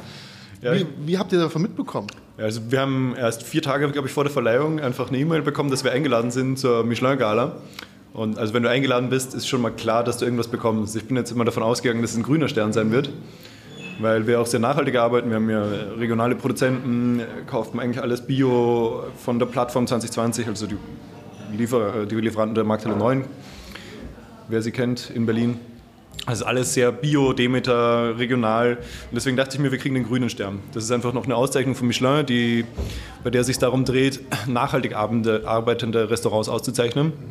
Und ich war mir sehr sicher, dass es die sein wird, die wir bekommen. Weil ich die sehr schwierig finde, die Auszeichnung. Es ist, natürlich, es ist, weil kein Mensch von denen geht in Ja. die Küche und guckt sich an, wie wirklich gearbeitet wird, beispielsweise. Klar. Das ist so ein also Hörensagen-Ding. Ich bin, ich bin auch der Meinung, dass das äh, gut gemeint ist, aber schlecht umgesetzt. Ja, Ähm, weil, also beim, beim, beim normalen Stern kommen ja auch Gäst, äh, Tester vorbei und testen, wie du wirklich kochst. Die schauen nicht einfach nur deine Instagram-Fotos sich an und sagen, ah, das schaut schön aus, der kriegt einen Stern, sondern die kommen ja wirklich vorbei. Und beim, beim grünen Stern kommt keiner vorbei, keiner schaut sich an, bestellst du wirklich bei den Lieferanten, äh, arbeitest du wirklich nachhaltig, Ja. ähm, sondern die sagen, ah, der sagt auf Instagram, dass er nachhaltig Exakt. arbeitet, deswegen kriegt er einen grünen Stern. Ähm, ob das jetzt... das ist eine Lücke also- im System, finde ich Ja. persönlich. also ich denke mal, die meisten, die den grünen Stern haben, haben ihn noch wirklich verdient. Aber es gibt halt trotzdem keine Kontrolle darüber, ob es wirklich gerechtfertigt ist, dass diese Restaurants den grünen Stern bekommen. Ähm, Und wie ist das? Vier Wochen vorher habt ihr die E-Mail bekommen? Vier Tage. Vier Tage? Ja. Vier Ta Ach so. Es war ein bisschen spontan. Was war es in Karls? Karlsruhe, ja, ja. Wir haben direkt die ICE gebucht und. Aber die haben es gebucht. Nee, nee, wir. Was? Ja, Ihr müsst das selber bezahlen? den IC schon, ja. Habt ihr eingereicht aber danach? Ich denke mal, dass man das von der Steuer absetzen kann oder so. Ich weiß nicht genau. Also ich habe es nicht Was? persönlich gezahlt, der Betrieb hat es gezahlt. Deswegen war es mir relativ egal. Trotzdem finde ich. Tim Okay. sagt, wenn die nicht zahlen, will ich auch keinen Stern. Ja, ich habe gerade gehört, dass, diese, dass die Plakette ja ab dem zweiten Jahr auch Geld kostet. Die musst du ja selber bei der Metro abholen. Was? Nee. Ja, ich gucke hier gerade in verdutzte Gesichter. Die, Im ersten Mal gibt es es umsonst. Im, am, Im nächsten Jahr müsst ihr die Ah, krass. bezahlen. Lustig. Verrückt, oder? Ja. Also, Geil. die machen richtig Reibach damit. Sagen wir, was wie es ist, die haben ja bei uns auch bezahlt. Was? Die- Die, die wird's Tester haben bei uns bezahlt. Die haben bei euch bezahlt? Ja, naja, wenn die Tester bei uns das Essen bezahlen müssen, ist es auch gerechtfertigt, wenn wir, mal das man Zwinker zweimal, wenn ihr schon erkannt habt, dass es die Tasse sind und die wurde eingeladen. Nee. Andersrum, wir haben die Tester bezahlt. Plot-Twist. und dann wart ihr, du warst da. Äh, ich und Jules, also unser Geschäftsführer, Jules. Weil im Prinzip der Stern, der ist ja nicht nur für die Küche. So sehe ich das persönlich. Das ist ja für, es wird ja nicht nur bewertet, was ist auf meinem Teller, sondern wie ist es auf meinem Teller, wie ist Ja. das Ambiente, wie kümmern sich die Menschen, wie ist die Aufmerksamkeit. Ähm, es fließt ja ganz viel da rein. Aber die Küche ist am Ende das, was einen Stern bekommt. Ja, es ist auch ein bisschen schwierig zu sagen. Also, ähm, ich, ich, also die Einladungen war, waren mich adressiert und es geht ja beim Michelin vor allem um die Küche. Aber ähm, gute Küche ohne guten Service ist äh, nur halb so gut. Also es ist, der- man, man Das sagt er nur, weil du jetzt gerade nebendran sitzt. Nein, es ist tatsächlich, bin ich, äh, sage ich immer, was mich ein bisschen traurig macht, weil ich immer der Meinung bin, man steckt in der Küche so viel Arbeitszeit in, in ein neues Gericht rein. Es ist so ein harter Prozess, da etwas richtig Gutes auf den Teller zu bringen. Und, aber wenn dann der Kellner, also kannst zum Beispiel eine Soße vier Tage lang einkochen aus richtig viel Gemüse, du kannst da zwei Monate irgendwas Fermentiertes draufpacken, dann kannst du da die Kräuter selber sammeln gehen und dann sagt der Kellner, hier Aubergine mit Miso ist schon scheiße. dann, dann bekommt der Gast ja gar nicht mit, wie viel Arbeit da drin steckt. Also äh, du brauchst ja auch einen guten Service, um überhaupt zu vermitteln, was die Küche macht. Weil, Voll, aber wobei, wenn ich das so mache, also hier ist ja nicht nur in den Gerichten sehr viel Arbeit hinter, auch die Ja. Drinks sind super komplex. Da würde sich ja auch anbieten, dass man als Koch auch rausgeht. Oder ist das, lässt das, weil sehr lange Wege teilweise, ne? machen wir auch, wenn es möglich ist. Also ich meine, ähm, gibt einige Leute, die da ein bisschen schüchterner sind in der Küche, gibt einige Leute, die da ein bisschen offener sind, aber im Normalfall schauen wir, dass wir, wenn wir Zeit haben, auch ein bisschen was raustragen. Ich schaue, dass ich jeden Abend auf jeden Fall ein paar Gäste, ein paar Gästen mal Hallo sage. Ja. Diese Anstandsrunde am Ende. Einmal zu jedem Tisch gehen, hallo, hat's geschmeckt, guten Tag, Hände schütteln. Nee, nee, nee, es ist immer andersrum. Also irgendwann fangen die Gäste dann ja auch an. Vor allem jetzt, wo wir einen Stern haben, ist natürlich äh, Nikos Name auch in, Fotos, Schlüpfis, alles wird geschmissen. Genau, nee, vor allem, ja. vor allem fragen dann Gäste, ist denn der Küchenchef auch da? Wir würden dem so gerne mal sagen, wie lecker das Essen ist. Und dann gehen wir berühren. immer in die Küche und sagen, du Nico, Bistro 6 würde gerne mal mit dir sprechen. Und dann guckt Nico erst ganz kritisch und fragt, warum? und wenn wir jetzt sagen würden, ah, den hat jetzt der letzte Hauptgang nicht so geschmeckt, dann sagt er, ich habe keine Zeit. Aber, aber wenn die sagen, die sind wahnsinnig fantastisch, also die sind begeistert von dem Abend, haben noch nie so ein gutes Restaurant erlebt. Es gab, Zack, sagt ist der- ist der Posten zack, leer. einmal, einmal Schürze abgezogen und ab ins Restaurant. Verstehe ich. Ja, ein bisschen, bisschen zugespitzt, aber im Grunde genommen. Und wieso warst du jetzt nicht mit dabei, Ellie? Ich war an der Côte d'Azur. Das ist eine gute Ausrede, eine fantastische Ausrede. Man kriegt tatsächlich nur äh, zwei Tickets, also Küchenchef plus eine Begleitperson. Und da muss man ja sagen, so viel Arbeit, wie ihr reinsteckt, jeden Tag buckelt, schwitzt, blutet, der Laden gehört euch ja gar nicht. Man das, also nur weil jemand Küchenchef oder Barchef ist, heißt das nicht, dass der Laden einem automatisch gehört. Es gibt einen Geschäftsführer, der macht sich die Taschen voll, muss man sagen, wie es ist. Da wird, da wird, da wird gestapelt und gescheffelt. Ähm, nein, natürlich nicht, das ist Quatsch. Es ist, äh, Da macht man keine Gastronomie, wenn das das Ziel ist. Exakt. ähm, und der hat dich dann begleitet auf die Party.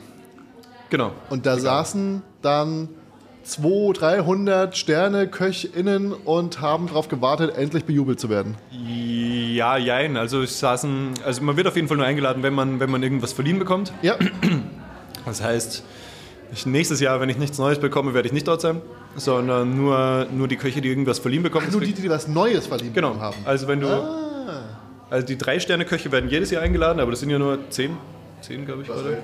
In Deutschland. Das ist ja nur Deutschland. Äh, aber Österreich und so kommt auch nicht dazu. Nee, es ist ähm, von jeder Nation, jede Nation hat ihr eigenes. Mindestens mal Österreich und Schweiz Nee, nee. oder so noch dazu. Ich glaube, in, ich glaube, in Österreich gibt es so eine Gala gar nicht, weil es einfach zu wenig zu Neues gibt. Na, dann gerade erst hätte Ja. Juan irgendwie rüberkommen können. Juan Amador hat auch drei. Wir haben mal einen Vorschlag an den Michelin. Warum nicht? Ja eigentlich? eh alle mit. vielleicht, vielleicht deshalb ein bisschen schwierig. Aber ähm, was wollte ich sagen? Also, naja, eben deswegen, also 200 Leute, das war, schon dort auf jeden Fall, aber es war viel Presse. Ähm, ich weiß nicht, wie viele Leute haben ein Sternbild verliehen bekommen. Ich glaube 30? 30. Ich, äh, ganz, äh, nur mal so. Sagen wir mal, es sind 30. Sind ja auch schon Ich, genug. vor, vor einem Monat hätte ich es noch gewusst, aber mittlerweile weiß ich auch nicht mehr so Durch genau. den ganzen äh, Jubel, Trubel Und und, Champagner durch die, ja, und- Champagner und die High Society, die jetzt auf euch wartet. Es wundert mich ja selbst, dass ich überhaupt einen Termin hier heute bei euch bekommen habe, dass ihr euch überhaupt noch mit mir abgebt. Die Ja. Bücher sind voll, die Taschen sind voll. Warum soll ihr hierher kommen? Das fragen wir uns auch. Und man Aber Nico, so richtig ernsthaft fangen wir uns auch. Aber erzähl mal, erzähl, erzähl mal bitte die Geschichte, das fand ich sehr witzig, wie, äh, wie ihr von der Auszeichnung erfahren habt, bevor ihr die Auszeichnung bekommen habt. Oh, ich glaube, das sollten wir nicht erzählen. Doch, Nee, nee, nee, nee, wir nee, können nee, schneiden, wir können schneiden. Aber ich kann es nicht versprechen. Erzähl mir davon. du musst ja keine Namen nennen. Nein. Ja, ich muss keine Namen. Okay, wenn ich keine Namen nennen muss, dann, dann ist alles Ja. gut. Aber ich möchte mich nicht unbeliebt machen bei manchen Journalisten hier. ähm, also eben, es ist ja es ist alles sehr geheim. Es wird ja alles wirklich bis zur letzten Minute geheim gehalten, wer einen Stern bekommt. Und jeder, der dorthin fährt, weiß ja auch nicht genau warum. Also es kann ja auch, natürlich weiß jeder, dass er was verliehen bekommt, aber es könnte immer ein grüner Stern sein oder ich weiß nicht, das könnte irgendwas, muss ja nicht immer heißen, dass du einen Stern bekommst oder einen zweiten Stern oder wie auch immer. Und ähm, als wir dann dort waren, ähm, also vielleicht muss man auch noch dazu sagen, es, ähm, Journalisten bekommen ja immer bevor so eine Verleihung ist, schon kriegen die Informationen, wer jetzt wirklich den Stern bekommt, aber mit einer Sperrfrist. Also die dürfen dann ihren Artikel schon vorschreiben, aber erst veröffentlichen ab 18 Uhr zum Beispiel. Das wird ständig geleakt. Ich habe, glaube ich, über ein, also über meinen ehemaligen Mitarbeiter, habe ich von seinem ehemaligen Chef rausgefunden, wer schon Sterne bekommt, zumindest in deren Bubble. Ja. Weit bevor, also zwei, drei Wochen vorher schon, krass. wo ich bedenke, woher wissen die das ständig? Woher Ja. wissen die das? Ja, aber dafür wusste ich nicht, dass ihr es bekommt. Ja. Ähm, Sonst hätte es natürlich auch geleakt. Jedenfalls waren wir dann super nervös in Karlsruhe, oder ich war auf jeden Fall super nervös, ich weiß nicht, wie nervös Schulz war.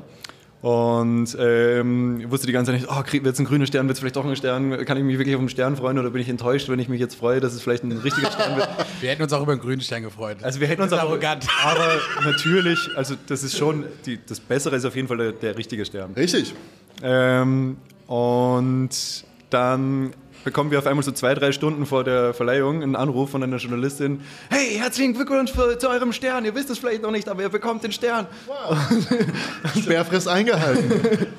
Was auch ein bisschen kacke war, weil also es ist schon schöner, wenn du es auf der Bühne erst erfährst und Ja. nicht irgendwie so random durch irgendeinen Anruf. Ja, Und sonst du fängst sagst, du oh, in der- in der. Reihe an zu weinen. Weil, also es wäre schon, wir sa- saßen dann dort im Publikum und wussten, ja, okay, jetzt wird halt der Stern. Und es hat dann so ein bisschen den Moment kaputt gemacht. Und wir hätten uns schon mehr darüber gefreut, das richtig auf der Bühne zu, zu erfahren, anstatt irgendwie plötzlich so bei einem Anruf zwischendurch. Dafür war dein Jubelschrei immer noch ikonisch. Der Jubelschrei. Wieso? Habt ihr den auf Band? Nein, da haben wir Ja, natürlich gibt's nicht. auf YouTube auf jeden Fall Den gibt's auf Band? Ja, auf YouTube. Wurde ja alles verletzt. blenden wir ihn jetzt genau hier ein, da wo Nico sitzt, da blenden wir jetzt seinen Jubelschrei. Und auf geht's. Jetzt wollen wir mal deinen Freundesschrei hier hören. ja, so hört sich das an. Aftershow-Party gab es auch? Aftershow-Party gab es auch, ja. Ich habe gesehen, du hast ja äh, Richie getroffen, meinen alten Küchenchef. Genau. Ja, den habe ich aber bei der Gala noch getroffen. Und hier, ordentlich am... am äh, gab viel Champagner dort auf jeden Fall. was, wie läuft das ab? Das heißt, es sind ja nur Top-Gastronomen und Gastronomen da und dann gibt es eine Aftershow-Party, Champagner ist auf die. Gibt es Schnittchen? Gibt es Häppchen? Es gab ja so, Wer so, so? Snacks. Gibt es ein Billo-Catering, was man auch... Es war schon ein gutes Catering. Ich weiß leider den Namen nicht mehr, aber es war. Ja, es gab viele so kleine Happen, aber ich war so nervös, dass ich sowieso nichts gegessen habe, sondern nur Champagner getrunken habe. Vorher. Ja, Gab es nachher auch was zu essen? nachher gab es auch noch so ein paar Snacks, aber da habe ich dann schon so viel Champagner getrunken gehabt, dass ich keine, keine Gleich das mehr wollte. wieder aus. Ja. Okay, aber irgendwelche Skandale. Wir, wir wollen ja jetzt hier, wir wollen ja, das ist, ist ja eine Veranstaltung, auf die kommt ein normaler Mensch ja gar nicht. Ja. Da kommt ja kein Mensch. Was? Nee, ist nur geladene Gäste da, dort. da, ja. da müssen wir doch jetzt irgendwas rauskriegen. Riecht einer streng? Hat jemand viel Redebedarf? Wird auf der Toilette viel gekokst? Bist du mal mit dem Finger über, über, über, über die, über die, weiß ich nicht, äh, über den Spülkasten drüber gegangen? Was, was ist da los? Muss ja keinen Namen nennen. muss, muss doch keinen Namen. tatsächlich, ich Kann doch eher war- das geschnitten werden. Ich, ich war so mit mir selber beschäftigt, dass ich so wenig davon mitbekommen habe. ja, Ähm, eigentlich war es wie so ein Tunnel. Ja, ja, ja. Also ich glaube, die meisten Menschen kennen das. Wenn man super nervös ist, Ja, dann voll. bekommt man wenig mit, was außenrum passiert. Und die Plakette hängt jetzt schon draußen? Noch nicht. Ähm, wir Aber warten- alle haben die schon. Alle noch nicht. Ähm, diese, also es wurde von, also in München haben sie, glaube ich, begonnen. Da habe ich das erste Mal gesehen, dass die In Frankfurt sind sie auch schon angekommen. Das No-Name Ja, hat es gestern das- auch bekommen. das No-Name, Sauer, die- dass noch das zweite-. In Berlin. Das No-Name, das zweite Restaurant, was in Berlin jetzt den Stern bekommen hat, ähm, hat sie auch gestern, glaube ich, bekommen. Ähm, ja, ich weiß, Post zugeschickt oder kommen die persönlich kommt, vorbei? glaube ich, die Metro einfach persönlich vorbei. Weil das wird ja von der Metro übergeben. Da hängen ja schon ein paar Unternehmen dahinter. Ja, ja. Aber ich glaube, Metro ist einfach nur der offizielle F- Ja, Händler, der das dann ausstellt. Und Die sind einfach so. Ähm, gibt es da wenigstens noch einen Warengutschein oder so obendrauf? wir haben sie noch nicht bekommen bis jetzt, deswegen kann ich Nehme diesen Preis nicht an, weil es kein Geld dafür gibt. so, so. Andersrum, also wir dachten, vielleicht müssen wir erstmal bei der Metro bestellen, damit wir mal so einen Preis bekommen. Im nächsten Jahr ist es. Achso, meinst du generell bei der Metro bestellen? ja, ja, weil dachten sie, Sobald wir einen grünen Stern haben, bestellen wir auch bei der Metro. Ich weiß nicht, ob das irgendwie im Gegensatz steht. Aber dazu kommen wir zur nächsten Kategorie und die heißt Füllerei mit Ei. ah, endlich, auf die Kategorie habe ich gewartet. Da habe ich gestern den ganzen Abend damit beschäftigt, was ich sagen würde. Wirklich? Klar. Dann fangen wir mal mit dir an, Elli. Da kannst du nochmal erklären. ja, ich, ich weiß leider nicht, was das ist. Elli erklärt dir die Kategorie. Also, wenn ich es richtig verstanden habe und ich es mir gemerkt habe, dann musst du deine drei besten Foodspots sagen, wo du in der letzten Zeit warst. Exakt. Und es kann äh, Street Food, Fine Dining, äh, Imbissbude, alles sein, was sich irgendwie emotional berührt hat. Und du hast noch ein bisschen Zeit zum Nachdenken, denn Elli Ja. hat sich ja darauf vorbereitet. Ich bin so ready. Und ich muss sagen, ich habe von Elli schon äh, den einen oder anderen Tipp bekommen, indem ich ihm einfach folge auf Instagram. Äh, die Gäste werden ja hier unten drunter verlinkt, genau wie das Restaurant. Äh, Sacre Bleu, Sacre Bleu bin ich an Valentinstag mit Jenny hingegangen. War ein super Tipp, den du nicht gegeben hast offiziell, aber du warst da und ich bin mal hingegangen und der war, war gut. Neukölln. Ja, ich finde Sacre Ich wollte jetzt, ich wollte jetzt keinen Tipp vorweg. Alles gut, nee, würde, hätte ich auch nicht gesagt. Nein, Sac- Sacre Bleu ist wirklich cool, vor allem weil es einfach dafür, dass es eine Weinbar ist, fantastisches Essen dazu gibt. Aber scheiß auf den Laden, meinst du? Aber es steht auf Platz 3,1 auf meiner Liste. Aber jetzt haben wir es ja mit, mit reingenommen.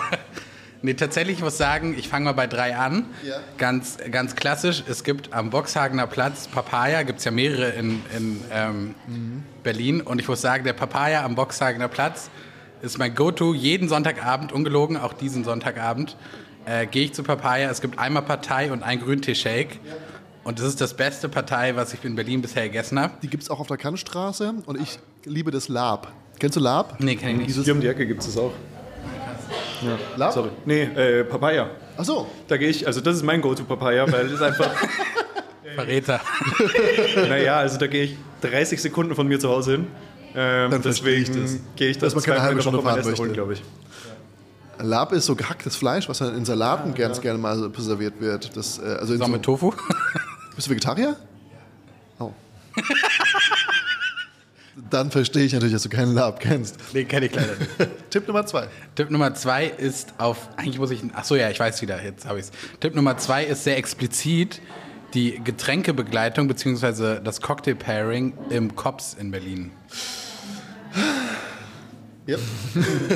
ich war mal da. Ist nett. Deswegen habe ich gesagt, die Getränkebegleitung. Und äh, die, nee, die Getränkebegleitung Wa- finde wa- ich was- was ist wirklich Getränken? fantastisch. Ist es, äh, wa- wa- was wird serviert? Und äh, auch Drinks, also die haben, nee, die haben immer, die haben immer ein, ein Cocktail, ein Wein, ein Cocktail, ein Wein, ein Cocktail, ein Wein. Ah, ich glaube, ich hatte gar keine Begleitung. Hätte ich das mal genommen? Dann hast du den Fehler gemacht, Scheiße. für die Begleitung lohnt es sich dahin zu gehen. ja. Ähm, und tatsächlich, wenn man die Weine einfach skippt und nur die Drinks hat, dann hat man einen wunderschönen Abend. Und was ich, worüber, worüber ich immer noch neidisch bin und ich überlege die ganze Zeit, wie ich diesen Drink klauen kann. Ja. Er hat einen Milk Punch gemacht, das heißt, man klarifiziert einen Drink über, über Milch oder über Hafermilch oder also man kann auch Milch alternativ Das heißt, die verwenden. Trübstoffe werden an der Molke gebunden. Genau, und oder dann rausgefiltert. Ja.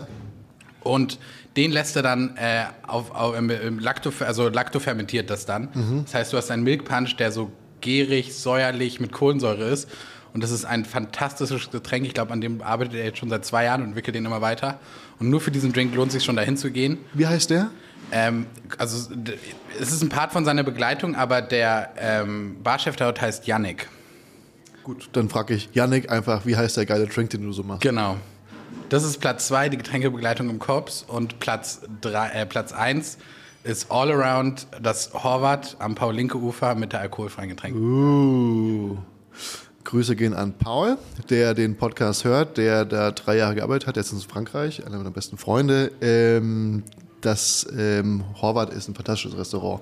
Ich war da sehr angetan von diesem Hühnerhaut. Ähm, was ist, das, die haben Hefe im Ofen. Ja, lustig, das kommt Getrocknet. ähnlich auch auf die Karte jetzt. nächste Ohne. Hühnerhaut. Nee, das Nee, Hühnerhaut das ist existiert nicht. Aber genau, Das ist wenn auch das so ist, dann schmeckt es wie Hühnerhaut. Lustigerweise habe ich das auch schon mal äh, vor, vor zwei Jahren habe ich das schon. Wir haben doch auch letztens erst drüber gesprochen. Mann. Ja, aber ich habe also so, ähm, stimmt, aber ich glaube, also ich habe es auch auf mal auf Instagram gesehen von denen, dass sie, glaube ich, das so als ähm, Bratenfettrückstand quasi damit gemacht haben. Ja. Aber so diese, diese Hefechips haben wir lustigerweise auch gerade auf der Karte, aber auf der nächsten Karte kommt es auch als diese Hühnerhaut-Variante. Ja. Ähm, kann man eigentlich aus, aus mehreren Sachen machen, nicht nur aus Hefe. Ja, ist Crazy. ganz geil. Really crazy. Wann warst du da zuletzt? Oh, wann waren wir davor? Äh, Juli, August? Nee. Da war es, es war, ich war so verschwitzt, es war richtig heiß auf jeden Fall. Ja. Also heute. nee, Nee, es war irgendwann, irgendwann okay, vor circa einem Jahr. Und was ich halt cool finde, Ich weiß auch genau, was du vorhin gesagt hast. Kennst du das, wenn man morgens aufsteht und man fängt schon direkt an zu schwitzen? Heute ist genau ein solcher Tag. Ja. Auf jeden Fall. Nee, auf jeden Fall, wir waren da. Und was ich halt cool finde an, an deren Stil ist, dass die halt sehr vegetabil kochen. Und ähm, Das Wort habe ich vorhin noch nie gehört. Wie Wie, haben sie auch erfunden, um ehrlich zu sein. wie nein, heißt das? vegeta vegetabil ist schon Vegetabil? sehr, sehr geläufiger Wieso nicht vegetarisch? Auch in der. Ja, weil es eben nicht vegetarisch weil es nicht ist. vegetarisch ist, sondern es ist gemüsebasiert. Also aber so, mit, aber mit, mit, mit Fleischfonds, mit Fleischsoßen, also mit. ja, der kein- Fleischfond ist ein es- Röstgemüse. Jus. Ja, aber nicht immer. Also es gibt, es gibt äh, zum Beispiel beim. Ja, sie haben schon oft, also es ist niemals ein Stück Fleisch am Teller eigentlich, sondern immer nur in den Soßen zum Beispiel Knochen verarbeitet oder so etwas. Aber kann man nicht sagen, die kochen schon sehr vegetarisch, aber halt nicht ganz vegetarisch? Ja, aber das ist das, was sie mit vegetabil sagen wollen, wo ich immer noch der Meinung bin, Genau, dass die das Wort aber erfunden haben. nee, das habt ihr nicht erfunden. Vegetabil ist auch in der Weinbeschreibung ein ganz geläufiges Wort. Da kommst du her, von den Schnöseln. Ja, auf jeden Fall. Also es ist, es ist auch es ist eine Beschreibung für, für den Geschmack tatsächlich eher, aber für die Küchenausrichtung vom Horvath passt es sehr gut. Und es wäre gelogen, wenn ich nicht gesagt hätte, ich hätte auch mir bei der alkoholfreien Begleitung aus dem Horvath schon den ein oder anderen kleinen Kniff kurz mal abgeguckt. Das ist normal, das macht jeder. Ja, dafür geht man doch dahin, um Inspiration zu holen. Also das ist, also wenn ich in Fine Dining gehe, dann geht es ja mir um die Inspiration. Ähm, und ich finde, gerade diese, diese Hürde zu schaffen, dass Menschen von ihrem Lieblingskebab, ihrem Lieblingsdöner, ihrem Lieblingspizza oder ihrem, weiß ich nicht, Lieblingsrestaurant den Schritt wagen ins Fine Dining, ist ja bei vielen mit so einer Mauer behaftet. Sprich, die haben Angst, diesen Schritt in Richtung Stern zu machen, weil es A, vielleicht zu teuer ist, die müssen sparen. Und zweitens, weil so ein Vorurteil immer noch existiert, dass sie Angst haben, dass sie nicht richtig gekleidet sind, dass sie, dass sie sich nicht richtig benehmen sollen, dass sie nicht wissen, welche Gabel, welches Messer muss ich wann benutzen. Und ich finde, das Bon Vivant beispielsweise wäre ein genialer Einstieg für alle, um mal zu testen, wie ist denn Sterneküche? Weil du kannst ja hier einfach sein, wie du willst. Ich sitze hier heute mit Birkenstock. Also, das sagt ja schon alles. Na, ich, du kannst ja hier wirklich sein, wie du Nee, willst. also ich glaube, wir haben noch niemanden rausgeschickt, weil er falsch gekleidet war, oder? Ähm, müssten, wenn wir die Ersten, die gehen müssen mit unserem bunten Hemd. Ist halt auch geil in Berlin, weil du kannst halt hier einfach, die lassen, Leute lassen sich sein, wie du willst.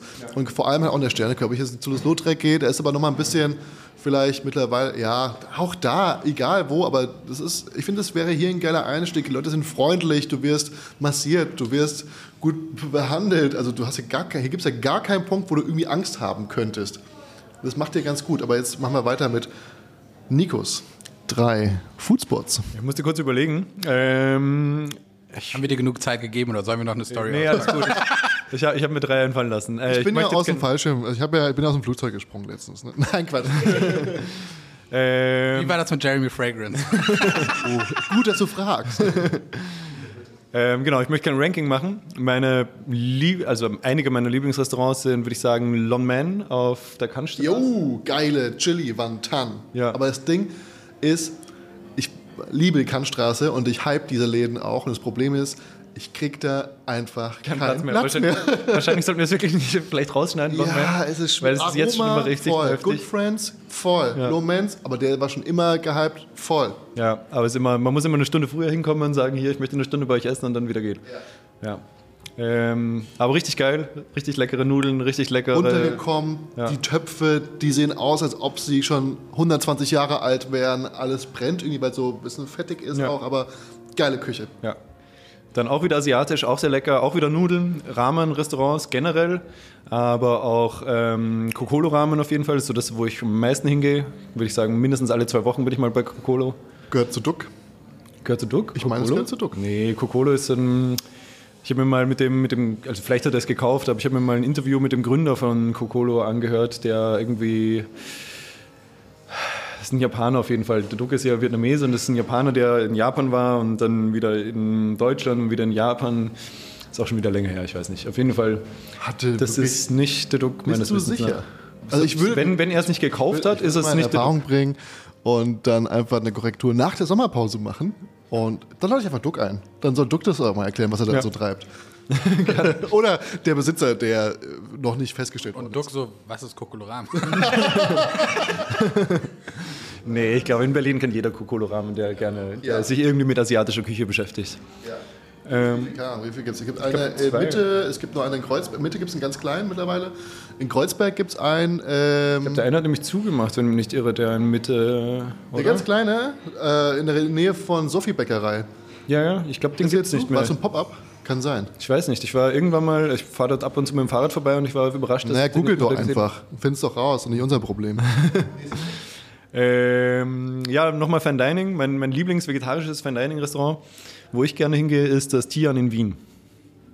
Welches? Tian? Hier? Das ist das in diesem riesengroßen Gebäude?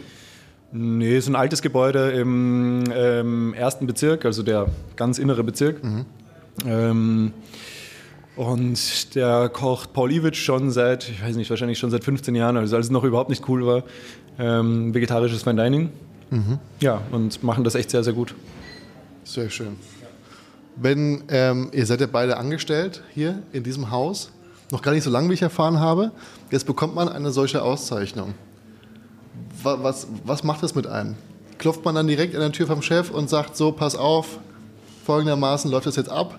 Entweder Gehaltserhöhung oder ich kratze den Stern von der Tür und gehe weg. Also wie, wie, wie macht man, oder bringe ich euch jetzt gerade erst auf diese dummen Gedanken? Nee, die Gedanken habe ich schon. Bis jetzt habe ich, wollte ich erstmal ein bisschen äh, dem Ganzen Zeit geben, noch ein wenig. Ja. Ähm, Palette. Wir brauchen erstmal einen Stern, den wir von der Tür kratzen. Das ist das Problem. Weil, äh, weil das wissen ja viele nicht, der, der Stern, der gehört ja jetzt auch nicht wirklich der Küche, der gehört ja dem Restaurant.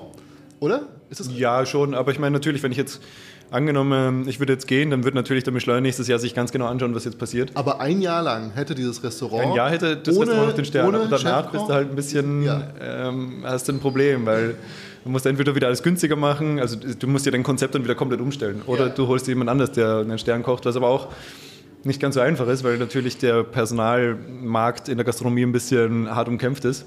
Moment, das heißt, sobald der Stern da ist, erhöht man erstmal die Preise. Habe ich jetzt gerade richtig rausgehört? Ein, nee, also. Ähm, wir haben, wir haben sie, ja, aber wie viel haben wir es erhöht? 15 Euro oder so etwas. Also wir sind trotzdem noch das günstigste Sterne-Restaurant in ganz Berlin. Ist das ein Fakt? Ja, oder? Was hat das Richard?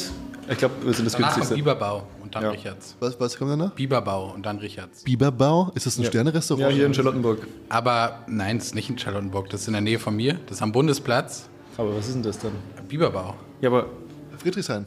Ach so, das ist äh, äh, Friedenau, glaube ich. Allein den Ort habe ich noch nie gehört. Ja. Biberbau. Biberbau ist ein Sternrestaurant. Ich wollte nächste Woche hingehen. Ja. Ähm, wenn du mitkommst, vielleicht, vielleicht können wir eine kleine, kleine Fine Dining Food Tour machen. Nächste Woche? Nächste Woche. Ich muss kurz gucken, ob wir uns jetzt in Podcast-Sprache sprechen oder in, äh, in der aktuellen Zeit. Weil nächste Woche bin ich in Zürich auf Foodtour. ja, das musst du dann überlegen. Hauptsache, du hast Zeit. Ähm, okay. Wo waren wir? Oh, wow. Es kommen die nächsten Drinks. Was ist das denn? Warum ist dieses Blatt eigentlich durchsichtig, was da drin hängt? ich sehe die auch zum ersten Mal gerade.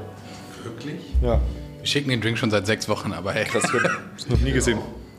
So, was. Würdest du, würdest du, nein, würdest du, Elias, kurz erklären, äh, was in dem Drink drin ist? Danke dir. Vielen Dank fürs Vorbeibringen.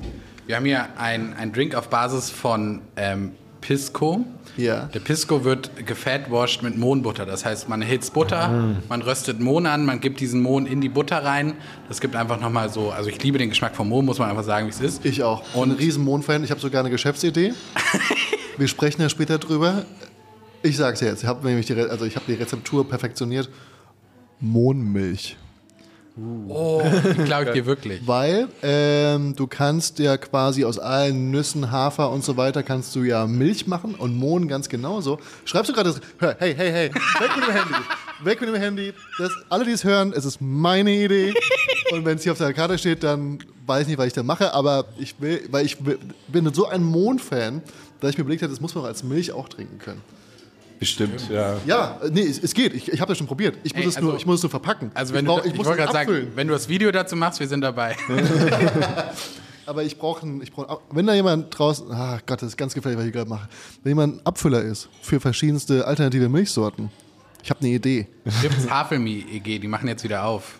Was ist das? Havelmi, das ist so eine Genossenschaft, die machen Milchalternativen. Ja. In und um Berlin herum. Die waren jetzt wegen Corona, Produktionskosten und Inflation, haben die ihren Betrieb eingestellt. Ja.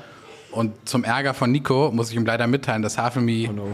jetzt wieder anfängt, äh, äh, ihre Frischhafermilch, äh, ihre Haferfrischmilch zu produzieren. Und warum zum Ärger von Nico? Weil wir sehr viel Hafermilch verkaufen, stand immer das gesamte Kühlhaus voll mit dieser Haferfrischmilch. Jedes Mal meinte Nico, kann man nicht die auch einfach ungekühlt haben? Ja, das ist so eine gute Frage. Warum muss die gekühlt werden? Kann man, aber Ja, Frischmilch also schmeckt einfach von- lecker. Ja, aber Ich auch du schon kriegst deinen neuen eigenen Havelmi-Kühlschrank dann. Richtig gut. Frag die mal, vielleicht sagt. Die sollen uns einmal einen Kühlschrank stellen. Ja, wir- ich wollte sagen, also wenn wir. Produkte haben wollen, dann sollen sie uns einen also, Kühlschrank stellen. Shoutout an Havelmi, wir brauchen einen Kühlschrank. Ich glaube, keiner hört diesen Podcast von Hafermilch. Auch. Nur Michelin. Ich weiß nicht mal, ob sie, Mitarbeiter sie aktuell Mitarbeiter haben. Na, auf jeden Fall ähm, haben wir hier Pisco mit äh, Mohnbutter infusioniert. Das heißt, es ist so ein klassischer Fatwash, also der Alkohol nimmt dann den Geschmack von, von, von der Mohnbutter auf, was den Drink an sich komplett, also es ist schon sehr abrundet, weil so ein bisschen die alkoholischen Noten äh, verloren gehen. Dazu haben wir Apfelverjus, äh, Hagebutte ist im Drink verarbeitet, wir haben ähm, Weitheidelbeere im Drink und das Ganze, weil das dann noch, noch zu unrund ist und ich liebe das manchmal, wenn so Drinks nur so eine leichte Komplexität haben, aber vor allem sehr rund gemacht werden. Äh, Nochmal über geröstete Mandelmilch, vielleicht könnte man da aber tatsächlich den Mohngedanken aufgreifen und ab jetzt über geröstete Mohnmilch das Ganze klarifizieren und dann mit einem Beerensoda aufgegossen. Es schmeckt fantastisch sommerlich. Und warum, warum hier, ist ein, hier ist Laub in meinem Getränk. Ähm, ja, es gibt, es gibt eine, ich habe vergessen, wie diese Blüten heißen, aber es gibt so Trockenblumen, die ganz bekannt sind, die ganz, ganz oft auf Instagram in so richtig schönen. Das ist so ein bisschen das, wie ich arbeite, was ich erkläre. Ganz oft kann ich Sachen, die ich mache, nicht erklären, sondern ich mache sie, weil sie mir gefallen. Und ich wollte diese Weil ich auf Trocken Pinterest angeklickt. Genau, ich wollte sie, ich wollte sie, äh, diese Trockenblumen reinmachen. Und weil ich erstmal rausfinden musste, wie diese Blumen heißen, habe ich ganz viele Bartender gefragt, ey, wie heißen diese Blumen? Ja. Fünf haben mir geantwortet und der sechste meinte, du weißt aber schon, dass sie giftig sind. Und alle, alle, die diese Blumen in ihren Drinks verwenden, haben einfach gar keine Ahnung. Und ich war, also ich hatte sie schon bestellt, sagen wir, wie sie ist. Sind, ist es diese? Nee, und das sind jetzt tatsächlich Skeleton Leaves. Ich habe äh, ehrlich gesagt vergessen, wie das Konzept funktioniert, weshalb die durchsichtig werden. Ähm, aber Skeleton Leaves sieht halt einfach super fancy aus. Das, man sieht nur die Blattstruktur und quasi das Innere vom Blatt äh, entfernt sich. Sind das echte Blätter? Das sind echte Blätter. Das ist verrückt. Also man sieht Ich könnte jetzt parallel zu googeln, aber dann wird mir wieder vorgeworfen, dass ich mir das Rezept von der Mohnmilch klaue. das ich noch gar nicht so richtig genannt habe. Aber ich habe schon ein Logo dafür übrigens. Ich stelle mir vor, ein kleines süßes Kind, so ein Mädchen, trinkt diese Milch und dann hat sie so ein Milchbart und dann macht sie, grinst sie aber und dann hast du überall so schwarze Punkte im Gesicht. Weißt du, die Fresse voll Mond. Das fände ich doch, ist doch lustig. Geil. Ich habe ja wirklich komplett das gesamte wirklich alles Unternehmerische von diesem Modell habe ich gerade gedroppt, veröffentlicht und damit bin ich eigentlich die Idee los. War mal so eine Idee. Ob da das große Geld drin steckt, das, äh, das weiß ich nicht. Wir waren gerade noch bei der neuen ähm, Verhandlung eurer Gehälter für ähm, die kommende Zeit. Die sollte ja anstehen. Jules, falls du es hörst, denk doch mal bitte drüber nach, wie man das so macht. Aber was, ihr habt jetzt hier einen Stern erarbeitet. Ja. Über lange, lange Zeit, Jahrzehnte der Arbeit, es waren zwei, drei Jahre, zwei, um genau zu sein. Ähm, genau. Ja. Ändert sich für euch irgendwas daran? An, an, eurem, an eurem Arbeitsablauf? Außer natürlich, dass hier ein bisschen mehr verlangt, aber wie gesagt, die ähm, Angebot und Nachfrage, würde ich mal sagen. Wenn Ja. mehr gebucht wird und wenn mehr gefragt ist, dann muss man schon mal bleiben. Das sind immer auch die günstigsten. Ja, und wir waren davor, haben wir schon versucht, möglichst günstig zu bleiben, auch so, damit wir noch möglichst viele Gäste ähm, zusätzlich abholen können. Also es ist eigentlich trotzdem sehr fair der Preis, glaube ich, den wir verlangen. Ja. Ähm, sorry, was war nochmal eine Frage? Frage ist, ob sich für euch irgendetwas Also stimmt. Geändert jetzt in nächster Zeit, außer dass ähm, ihr sehr viel Frosé im Büro trinkt. Für, für mich hat sich, ähm, ich dachte am Anfang, der Druck wird jetzt höher werden, aber im Endeffekt bin ich der Meinung, der Druck ist ein bisschen weniger geworden. Es hat eher so ein bisschen mehr Selbstvertrauen noch gegeben mehr, Ja. dass das, was wir machen, ähm, doch ganz gut ist, weil, also eben, was, was Elias vorhin erzählt hat mit dem Hochstapler-Syndrom oder so. Ähm, natürlich denkt man sich, weil man so jung in eine führende Position kommt, ähm, und dann auch noch so ein spezielles Konzept ähm, ist. Also es ist ja überhaupt nichts Klassisches, was wir hier machen, sondern ein bisschen vegetarisch, wo es relativ wenig Fine Dining davon gibt. Wir haben die Cocktailbegleitung, wir machen, ähm, wir gehen sehr viel selber sammeln und ich habe mir schon oft gedacht, ist das wirklich das Richtige, was wir machen? Ist das wirklich, äh, sollen wir es nicht eigentlich anders machen? Habe ich, äh, war das vielleicht alles ein bisschen zu früh? Und jetzt mit dem Stern denke ich mir, ja, also wird, ja, wird, schon, wird schon geil sein, was wir da machen, sonst würden wir keinen Stern haben. Ähm, also auf jeden Fall mehr Selbstvertrauen, ein bisschen Sicherheit, dass das, was wir tun, das Richtige ist. Ähm, Druck ist lustigerweise eben eher weniger geworden. Was ich, was ich, ich dachte, dass, da, dass, dass, ich dann, dass man ein bisschen das Gefühl hatte, ah, jetzt müssen wir den Stern unbedingt halten. Ähm, aber Wie war die Stimmung hier im Team, als die Meldung kam? Gab es dann auch welche, die gesagt haben, boah, wie anstrengend, jetzt haben wir einen Stern, jetzt müssen wir es auch bewahren. Eigentlich war die Arbeit hier immer relativ cool und lässig und jetzt wollen die bestimmt noch mehr Druck machen. Vielleicht wollen sie auch einen zweiten Stern oder haben alle gesagt, Mensch, ist ja eine geile Nummer, dass wir das geschafft haben. Weil ich kann mir halt auch beide Seiten vorstellen, dass man sagt, ich liebe meinen Job und will es genauso haben, wie es jetzt ist und der Stern bringt Veränderungen rein, die wir hier einfach nicht wollen. Ja, Veränderungen haben wir permanent die ganze Zeit. Also ähm, ich würde sagen, es gab trotzdem auf jeden Fall beides. Die meisten haben sich sehr, sehr gefreut. Aber manche Leute sind halt natürlich trotzdem ein bisschen nervös, dass jetzt die ähm, Anforderungen steigen. Aber dadurch, dass wir jetzt den Stern haben, ein bisschen mehr Geld verlangen können, ein bisschen mehr ähm, Gäste auch noch haben, äh, haben wir jetzt natürlich auch mehr Leute eingestellt. Also es war jetzt der erste Monat. Der Direkt? Ich meine, wie lange habt ihr den? wir haben also ab dem 4.6. fängt jetzt eine neue Kollegin in der Küche an. Ähm, und es werden noch ein, zwei weitere Folgen. Und ähm, deshalb, also der erste Monat war schon sehr stressig. Aber es wird, es pegelt sich jetzt alles ein bisschen ein. Also erstmal die Leute lernen ein bisschen effizienter zu arbeiten dadurch, dass jetzt einfach viel los ist. Und dann kommt mehr Personal dazu. Also im Endeffekt für den Einzelnen ändert sich relativ wenig, würde ich sagen. Es bleibt ja alles wir kochen genauso gut wie davor. Wir geben uns natürlich noch trotzdem ein bisschen mehr Mühe, jetzt besser zu werden, aber ähm, ja, also ich würde sagen, ein paar Leute waren ein bisschen nervös, aber ich glaube, es haben mittlerweile alle gemerkt, dass es keinen Grund gibt, nervös zu sein oder ähm, Du nimmst sie bei der Hand und trägst Ja. sie durch diese schwere Zeit. Im Service genauso? Ja, und das Spannende ist ja, dass der, der, die Michelin ja einfach so bekannt ist als Auszeichnung. Also ich, jeder, der, ich, ich treffe Leute aus ganz anderen Kontexten, die mit Food in Berlin gar nichts zu tun haben, die sagen, ah, Bon Vivant, das ist doch das, was vor ein paar Wochen Stern bekommen. Und ich sage, ja, also der, der, die Auszeichnung ist so bekannt, dass die Leute, die jetzt auch kommen, diese Bestätigung von außen auch wahrnehmen und sagen, hey, wenn die sagen, das ist hier gut, dann ähm, vertrauen wir denen auch und geben uns quasi in deren Hände. Und die Akzeptanz für das, was wir machen, ist ein Stück weit tatsächlich gewachsen durch den Stern. Das hieß, vorher kam schon auch ab und zu mal die Frage, warum sind die Preise so, wie sie sind? wenn ich gar kein Steak auf dem Teller habe, sondern nur Gemüse.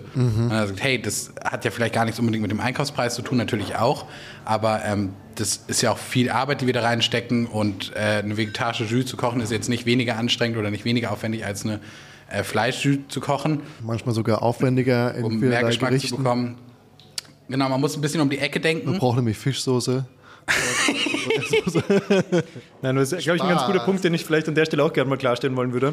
Ähm, Jetzt kommt schon die Klarstellung. nee, nein, also die Sache ist ja die, dass wirklich viele Leute kein Verständnis dafür haben, dass äh, Preise in einem vegetarischen Fine Dining hoch sind, auch wenn Gemüse vielleicht ein bisschen günstiger ist in der Anschaffung als ein Stück Fleisch.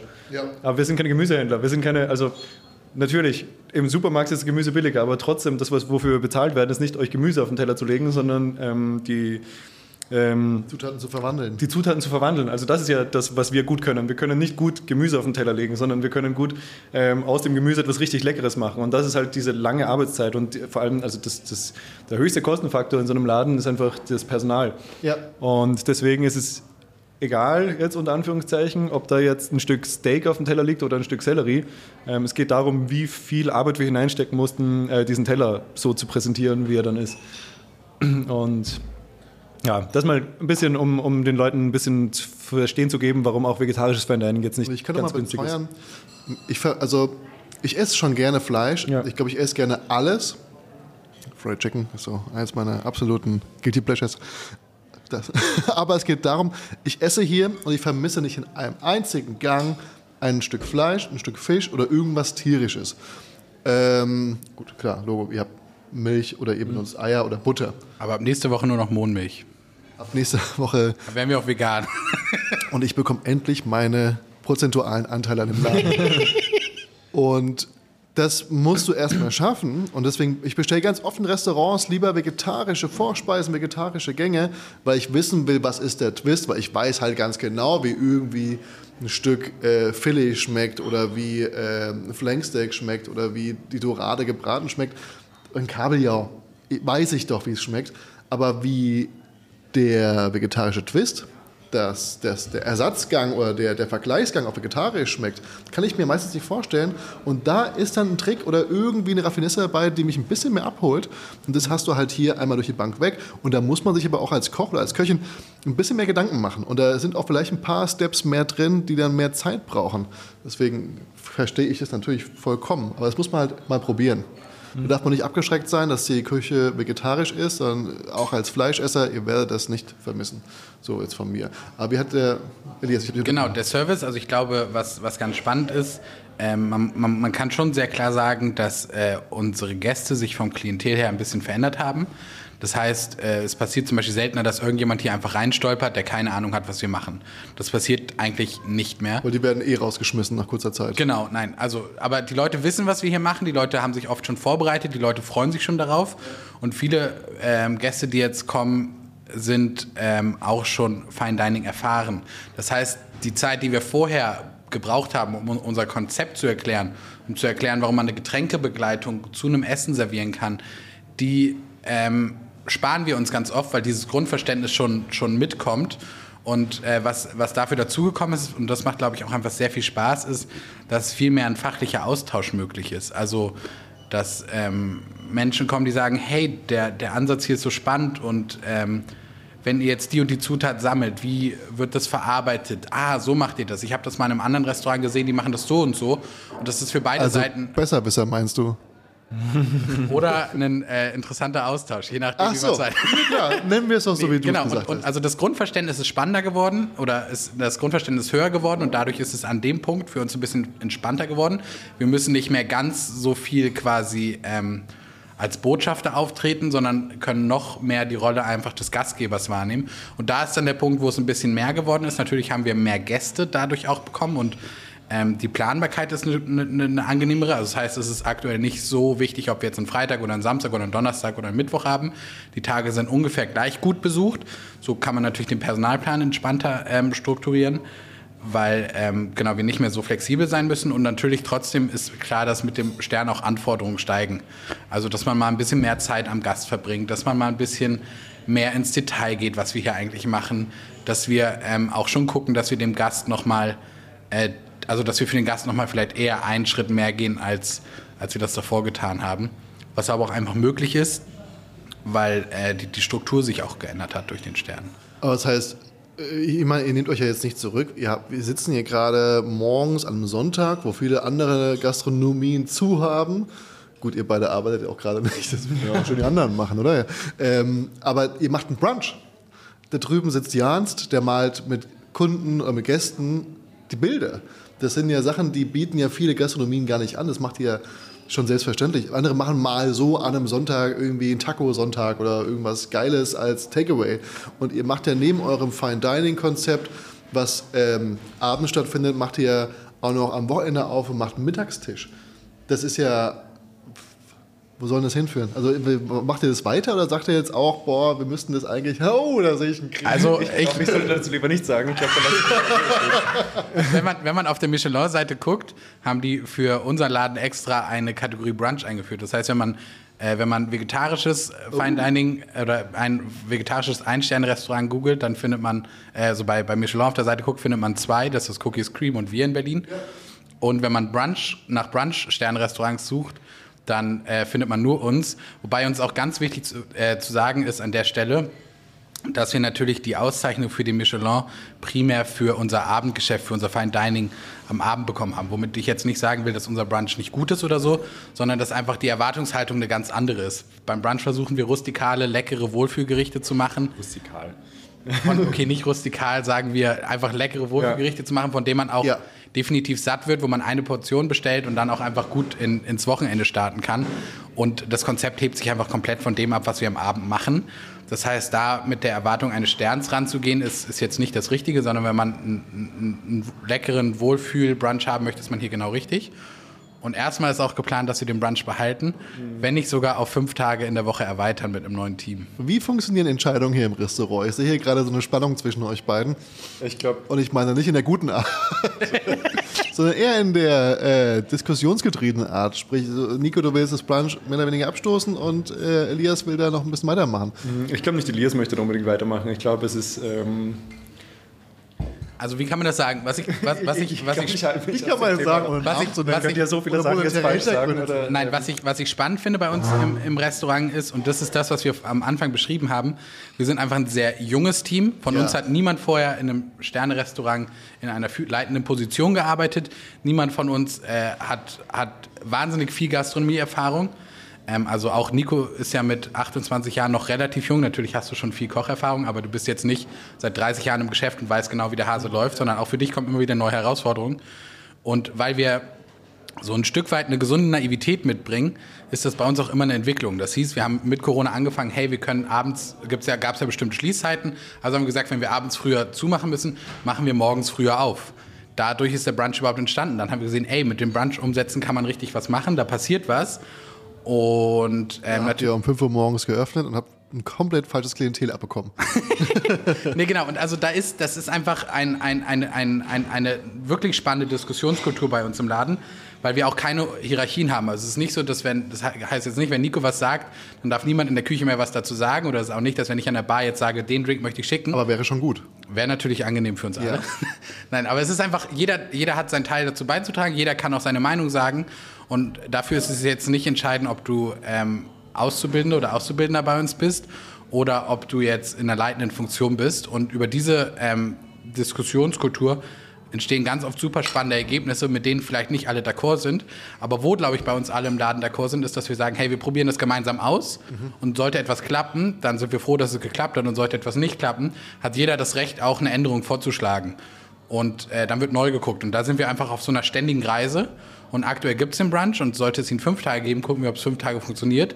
Und sollten wir merken, es funktioniert nicht, dann darf Nico wieder fragen, ob wir nicht was ändern wollen am Brunch. Wir lassen es einfach so stehen. Ich glaube, es ist besser, wenn ich, wenn ich Schauen nicht und schauen, was passiert. Ich gucke mal in einem Monat vorbei und gucke mal, ob noch der Brunch noch da ist. Vielleicht, wenn die Folge ausgestrahlt wird. Ist es schon abgesägt. Esst ihr beide vegetarisch vegan oder seid ihr, also schon klar, esst ihr das auch, ihr kocht es ja auch oder ihr probiert es ja auch, aber seid ihr beide vegetarisch vegan komplett eingestellt? Ähm, also ich bin seit meinem dritten Lebensjahr Vegetarier. Äh, habe dann durch die Kochausbildung ein bisschen begonnen, weil ich ähm, einfach das Fleisch kosten musste. Ja, was viele nicht wissen, es gibt noch keine Möglichkeit, die Kochausbildung vegetarisch zu absolvieren. Ich weiß nicht, ob es nicht seit letztem Jahr. Es wird zumindest gerade dran gearbeitet. Da was Ich weiß nicht, ob es nicht gerade eben eingeführt wurde oder gerade dabei ist, dass äh, da etwas eingeführt ist. Ich kenne es nur aus Frankfurt, da gibt es das äh, Seven Swans, das einzige vegane Sterne-Restaurant und ähm, die Betreiber haben sich vehement dagegen gewehrt, dass deren Azubis auch nur in Kontakt mit Fisch oder Fleisch kommen, weil es war aber halt Pflicht. Es war ein Pflichtprodukt für die Prüfung und die haben gesagt, nee, machen wir nicht. Wir zeigen das ja nicht, wir wollen das nicht vermitteln, was aber problematisch ist, weil der Azubi, auf dessen Rücken wird es halt dann ausgetragen. Aber wenn sich das ändern würde, wäre es natürlich geil. Apropos, wenn ihr Azubis habt, es gibt gerade einen nachhaltigen Kochwettkampf, der läuft. Ich glaube, wenn der ausgestrahlt wird, dieser Podcast, dann ist die Anmeldefrist schon vorbei. Aber falls ihr welche habt, die da Bock drauf haben, äh, ich bin in der Jury, aber in äh, Frankfurt. Aber ich bin im Finale auch wieder dabei, das ist in Berlin. Und es wird regional ausgetragen und dann wird das Finale in Berlin stattfinden. Also falls ihr Azubis habt, wo ihr sagt, da lohnt sich das oder ihr habt jemanden? Der, der eine macht schon bei einem Wettbewerb mit dieses Jahr. Der ist jetzt schon einmal im, in der Woche hat er sein Training dafür. Ja, was ist das? Ähm, ähm, ist im September. Ich habe den Namen leider vergessen. Das ist von der Berufsschule aus irgendeinem. Küsst ihr Ohr. Und, und, und der andere darf nicht mitnehmen, weil er muss ja die Stunden von dem anderen Azubi auffahren. Das ist hier kein Der Luxus. andere, macht dieses Jahr, Ja, der andere macht dieses Jahr noch zwei Monate Praktikum im Rutz. Ähm, der, der hat auch schon genug äh, Freiheiten. Also falls ihr Lust auf ein Praktikum oder auf äh, eine Azubi-Stelle habt, ich würde hier mal mich melden. Ich glaube, hier seid ihr in besten Händen ähm, und es wird geschaut, dass euch an nichts fehlt. Und Nico sucht noch jemanden für einen Brunch. Oh Gott, ein Horror. Ich musste ja sehr lange im Frühstücksdienst arbeiten damals. Aber das ist, das ist aber ein schönes Frühstück hier. Das ist wirklich ähm, ist angenehm. Ich glaube, da lernt man auch was. Ja. Also- und es ist auch nicht so früh wie der Hotelfrühstücksdienst, sondern um 8 fangen, fangen wir zu frühstücken. 5.30 Uhr auf der Matte stehen. nee, ich finde es ja aber tatsächlich. 5.30 Uhr musste ich auf Ich musste 4 Uhr ähm, auf der Matte stehen in meiner Ausbildung. Was? Frühstück, ja. Wofür hast du denn Frühstück gemacht? Äh, Für Nachtarbeiter? Nee, also um 6 Uhr ging das Hotelfrühstück dann los und vier, zwei Stunden. Das ist pervers. Wir hatten- Wer frühstückt um 6 Uhr morgens? Ja, Geschäftsleute. Krank. Ja. Ihr seid krank. Ich dachte, Geschäftsleute nehmen sich nur eine Line Koks und gehen dann einfach. Exakt. Da ist die Vorbereitung relativ kurz. Vor allem in Wien oder Berlin dachte ich, das wäre so. Nee, 4 Uhr haben wir begonnen. Das, das, machen, das wollen wir nicht. Aber wie gesagt, ich verlinke das ähm, Restaurant auch immer in die Shownotes. Und äh, ich weiß nicht, ob ich jetzt irgendwie unterbrochen habe, aber ich würde einfach mal ganz kurz mit einer kleinen, oder vor allem der letzten Kategorie reingrätschen. Und die heißt, Das streichelt dir das Zäpfchen. Das ist eine sehr seltene Kategorie, Nico. Wow! Und, ich bin ähm, so beeindruckt von deinem Fachwissen. Das, das ist eine Kategorie, das ist ein Guilty Pleasure, den du beim Essen hast. Also das kann alles sein, ganz offen gedacht. Nur es muss so ungewöhnlich sein, dass äh, ich würde sagen, 70 Prozent des Podcasts sagen, I, sowas macht man nicht. Jawohl. Und, und 30 Prozent des Podcasts entdecken sich darin aber wieder und sagen, Nico ist mein Mann. Also ich glaube, diese Erklärung von äh, Elias, die werde ich einfach aufnehmen und vor jedem Mal, bevor ich die Erklärung abgebe, einfach einspielen. Geil. Willst du anfangen, Elli? Ich habe gestern ganz, ganz lange über das Guilty Pleasure nachgedacht natürlich. Und auch da habe ich mir schon eine Antwort parat gelegt. Und zwar ist es, ich muss grundsätzlich erstmal ein Statement abgeben. Cola Light oder Cola Zero ist immer leckerer als normale Cola. Was? Auf jeden ich Fall. verstehe die Auf Diskussion. jeden Fall, ja, finde ich auch besser. What? Ja. Dass die in Glasflaschen und Dosen natürlich besser schmecken, aufgrund der Kohlensäure, die halt sonst durch Plastik diffundiert. Aber ich habe da wirklich eine Abneigung. Nee, also Cola Light und Cola Zero ist mein To-Go. Aber das kann nicht, äh, mein Go-To, und es kann auch nicht immer getrunken werden, sondern es muss, und das ist eine ganz bestimmte Zeit. Man hat abends irgendwas Deftiges mit Knoblauch gegessen, Ja. ein bisschen zu viel getrunken. Jawohl, Man Kater. stellt sich, genau, so ein bisschen Kater, man, aber es ist noch nicht der Kater, sondern es ist die Nacht zwischen Kater und zu viel getrunken. Man hat noch ein bisschen Restalkohol im, im, im Blut und man schläft ein und man wacht nachts auf mit einem wahnsinnigen Brand. Ja. Und dann muss man eine zwei, drei Tage alte Cola Light oder Cola Zero, die auch schon zur Hälfte ausgetrunken ist, neben dem Bett stehen haben. Das ist so Und, und die Kohlensäure darf auch nicht mehr ganz krass sein. Also die Ja. darf nur so leicht sein, weil sonst ist auch einfach too much für den Doof Magen nachts. Magen, Doof ja. für den Magen. Man muss ein bisschen sich schonen. Und dann die ganze halbe Cola exen. Und es muss Cola Light oder Zero sein. Sie muss Zimmertemperatur haben. Ja. Und ihr glaubt es nicht, aber wenn ihr das macht, das schmeckt einfach nach purer Säure und Zitrone. Das ist ein frischer Kick in der Nacht. Und Den man ja braucht. man, den man braucht, das ist gut. Und, dann, und dann schläft man einfach weiter und ist froh, dass man nicht extra aufstehen müsste, um sich Ich stelle mir gerade vor, wie man das als äh, Werbung, als TV-Werbung vielleicht verfilmen Oh, könnte. so gut. Wie du so halb betrunken aus dem Bett rausstolperst, aber dann ansetzt, mit dem Daumen irgendwie an der Stirn wie beim Flunkyball und diese Cola reinäxt. Aber auch auf man darf auch nicht absetzen. Es muss in einem Zug durch sein. Selbstverständlich. Das Befriedigendste ist, wenn man das Gefühl hat, oh, jetzt brauche ich nicht mehr und die Cola ist dann auch leer. Und dann ist man so, das war ein perfektes Timing. und das passiert, und das ist ja das Krasse, das passiert nur drei, viermal im Jahr, dass diese Situation so kreiert wurde. Aber bereitest du das dann schon vor? Nee, das eben, man darf das nicht vorbereiten, sondern das muss einfach so sein. Aber wo hast du denn, hast du immer eine halbleere Colaflasche neben dem Bett stehen? Nee, eben, deswegen passiert es ja nur drei, viermal im Jahr. Meistens. Ah, das ist ein Zufall. Das ist ein Zufall, das ist ein Zufallsprodukt. Das ist ein Guilty Pleasure Eigentlich fast. Ein Wunder. Es ist ein Wunder und das macht so besonders. Und dann ist es, das ist ein Traum. Wunderschön. Es gibt auch andere Beispiele. Zum Beispiel wurde mir letztens erzählt, ähm, Marvin, der bei mir jetzt war, der hat jetzt ein Restaurant auf Sylt übernommen. Der hat es ganz gerne, wenn er krank ist. Dann hat er einfach die Delikatessbrühe von Knorr aufge, aufgerührt und dann ein paar schöne Backerbsen rein und das, das zieht, die Nummer zieht. Ähm, was mache ich? Mein Vater hat früher immer Nudeln gebacken, alte Nudeln aufgebacken und einfach mit so viel von diesem, von diesem, von diesem geräucherten Schinken, der auch keine Farbe mehr gibt, rangeschmissen und das Ganze mit Maggi abgelöscht und nochmal weiter gewürzt mit Maggi. Gebratene, gebackene Nudeln mit Maggi.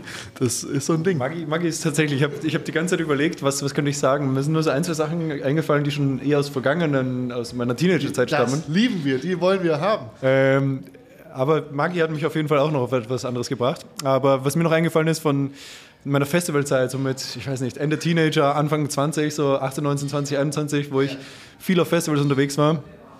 Durch seinen Cola äh, bin ich darauf gekommen. Bier hat irgendwie zwei gute Trinktemperaturen. Entweder kalt Ja. oder heiß. Also wenn du... Was? Wirklich pervers. Moment, Moment, Moment. Ich hab nur jetzt nicht richtig, habe ich das richtig verstanden? Bier, heiß oder kalt? Ja, also wenn du, also vielleicht, manche werden es kennen. heiß. Also, äh, wenn, du, wenn du im Juli auf einem Festival bist, Ja. 30 Grad im Schatten, Ja. 32 Grad im Schatten, Ja. so etwas. Und dann dein Zelt in der prallen Sonne steht und du die Palette Dosenbier in deinem Zelt stehen hattest. Oh und dann holst du dir dieses Bier daraus, was ungefähr 40, 50 Grad hat in diesem Moment. Und das dann trinkst, ist besser, als wenn es Zimmertemperatur hat. Der Grund. Ich bin mir geht. nicht Ja, es ganz sicher. Ja. Ich müsste ich mal probieren. Weiß auch nicht, ob ich das will. Okay. Es schmeckt eher wie ein Tee mit Kohlensäure dann ein bisschen. Gott, ekelhaft. Das ist gar nicht so schlecht. Also es ist besser. Hopftee. besser. ja, ja, tatsächlich. Wie so ein Glühwein, aber halt nur mit Bier. Ja. Met. Ist es nicht Met? Ja, Met ist ist so. Honigwein. Ja, aber auch warm, ne? Ja, man kann es warm, aber ich muss sagen, Met ist auch richtig geil als Süßquelle in einem Drink. Also einfach mal statt Zuckersirup Met verwenden. Also Steigert auch den Alkoholgehalt übrigens. aber was ist dein Guilty Pleasure? Das interessiert uns jetzt auch. Äh, Ich, ich wollte noch mal ganz kurz auf das Maggi, auf das Maggi, auf Maggi hinaus. Und dann, und dann, ich habe mir keine Gedanken gemacht, ich muss ganz kurz. Wir uns ja auch nicht. Was, was ich auch entdeckt habe, was meiner Meinung nach etwas Vietnamesisches ist angeblich, das hat die ähm, Ex-Freundin von meinem ehemaligen Küchenchef immer gemacht, die Vietnamesin ist. Ähm, Eier weich kochen ähm, und dann Maggi drüber und dann mit so einer Gabel zerstampfen. Dann hast du so ein irgendwas zwischen weich gekochtem Ei, Rührei und Maggi. Es nennt sich Maggi-Ei und das isst man dann mit Reis. ist richtig geil. Einfach Das ist zermanschte ja wahrscheinlich so ein bisschen die Sriracha-Soße oder so bei denen. Also angeblich verwendet man in Vietnam teilweise Maggi, weil es billiger ist als Sojasauce. Und wenn man sich Sojasauce nicht leisten kann oder möchte, nimmt man einfach Maggi stattdessen. Ich überlege jetzt wirklich gerade ob ich irgendwas. Richtig Lust auf Maggi. Ich habe, glaube ich, Maggi noch nie probiert. aber- Nein? Nee. Ist schon geil. Kann man schon machen. Kann man, kann man wirklich machen. Ähm, und ich habe letztens erst. Nee, Quatsch, das war, das war, das war Beifuß. Ich war auf so einer Kräuterwanderung, habe gemerkt, dass Beifuß wirklich überall wächst. Beifuß wächst wirklich an jedem Straßenrand. Keinen vernünftigen Grund, warum man sich Beifuß kaufen soll. sag ich auch jedes auf Jahr. jeder Verkehrsinsel wächst Beifuß so gefühlt. Wenn man mit Nico einmal im Park unterwegs war, dann sieht man überall im Park nur noch Essen. Ja, geht mir genauso. Das, äh, also Kräuterwanderung, ich kann es nur empfehlen. Vielleicht macht ihr auch mal eine, also die können ja einfach bei euch mitkommen. Ja, Gehen gerne. wir mal eine schöne Runde durch äh, diverse Berliner Parks und guck mal, wen wir da so, wen wir da so abkriegen. Aber ich äh, muss mir mal was, ich muss mir was überlegen, was, was Guilty Pleasure bei mir angeht. Ich habe gut Backerbsen. Oh ja, wobei das ist so ein Ding. Ich liebe Backerbsen. Auch vom Suppencatering habe ich Backerbsen mir dazugestellt und du hast wirklich gemerkt, wo das Menschen abgeholt hat in Form von ähm, Kindheit. Bei mir ist aber so, ich fresse abends wirklich ganz gerne mal einfach eine Packung Backerbsen weg. Und da geht's mir, mir geht es auch schmutzig danach, aber ich lieb's. Also einfach als Snack. Kauft euch einfach Backerbsen. Die sind günstiger als Chips und die sind. Aber würzt du die? Hä? Würzt du die? Die sind doch super gewürzt Ah, und Ich weiß nicht, hochgradig was fettig. Backerbsen sind. Du weißt nicht, was Backerbsen also das, Ist das in- keine Erbsen, ne? Das ist wie ein Spätzleteig, aber frittiert. Ist es nicht ein Ist nicht Brandteig? Nee, was ist das? Ah, nee. ist das so wie Nicknacks? Nee, nee, nee, das, ist, das wird reingetropft. Wir haben das in der Berufsschule, in meiner Ausbildung haben wir die mal selber gemacht, was kein Mensch jemals selber macht. Was Aber passiert denn, wenn du, äh, wenn du Spätzleteig frittierst? Müsste doch auch in die Richtung gehen. ja, wahrscheinlich weiß auch war's nicht etwas- genau. Ich weiß nicht mehr genau, es ist schon zu viele Jahre her, aber ich weiß noch, wir haben die in der Berufsschule mal machen müssen, weil, weiß nicht, aber Und was ich auch sehr, sehr gerne mache, ist, ähm, ich hole mir von Tony Chocolonis diese Tafel Schokolade. Ich bin, ich bin abends wirklich Süßigkeitenfresser vor dem Herrn. Ich muss irgendwann mal so eine Anti-Zuckerkur machen. Äh, Tony Chocolonis, diese Salzkaramell-Schokolade, die hochgradig übersalzen ist, wo ähm, Meersalzflocken drin hängen, das ist das halbe tote Meer. Und dann hole ich mir aber auch noch Gummibärchen dazu, die sauer sind. Esse ein Stück Schokolade oder, oder auch Chips, passt auch gut, Chips. Und dann Gummibärchen obendrauf, die dann quasi die Chips wieder aus den Zähnen rausziehen. Aber diese Kombination aus süß und sauer und salzig ist genial. Klingt, jetzt könnte man auch so einen Partysalat daraus machen oder so. Schön Schichtsalat, Mayonnaise. Mayo drüber und fertig. Bisschen Maggi on top. Geil. Ja, und natürlich knabber ich gerne Fußnägel und auch von anderen Menschen natürlich die Fußnägel. Einfach als Gelieb Nein, ich bin leider nicht mehr so gelenkig, von daher muss ich andere, deswegen muss ich andere Fußnägel nehmen. Wir haben, ihr habt jetzt hier neuerdings eine Küche noch nebenbei, äh, die ist seit heute, habe ich, ich habe die heute zum ersten Mal gesehen, dass da draußen eine Glasscheibe ist, wo die Leute durchgehen. Die benutzen das als Durchgang zum nach draußen. Das letzte Mal, als ich hier war, wurde es gerade auch irgendwie gebaut. Was kommt denn jetzt hier bei euch in nächster Zeit? Habt ihr da irgendwas? Äh, Ihr wisst es? Also auch, auch da ist die Frage, ob Nico oder ich antworten sollten. Wenn man Nico fragt, Das sind verschiedene Antworten, meint es ihr? sind verschiedene Antworten. Wenn man Nico Das ist fragt, meine Vorbereitungsküche. ist es Nikos Produktionsküche. Für, für alle anderen im Laden ist dies unser Studio 32 Berlin, wo wir äh, Kochkurse, Cocktailkurse, Schulungen, Tastings, Events umsetzen. Und ähm, da geht es vor allem auch so ein bisschen darum, unseren Grundgedanken, ähm, also muss gar nicht unser Grundgedanke sein, aber für uns ist entscheidend einfach zu sagen, ey, pass auf, wenn ihr coole Experiences haben wollt, wie im Bon wenn ihr mal mit einem Sternekoch einen äh, Kochkurs machen wollt, wenn ihr wissen wollt, wie geile vegetarische Küche auch für zu Hause geht, dann kann man bei uns äh, ganz bald Kurse buchen.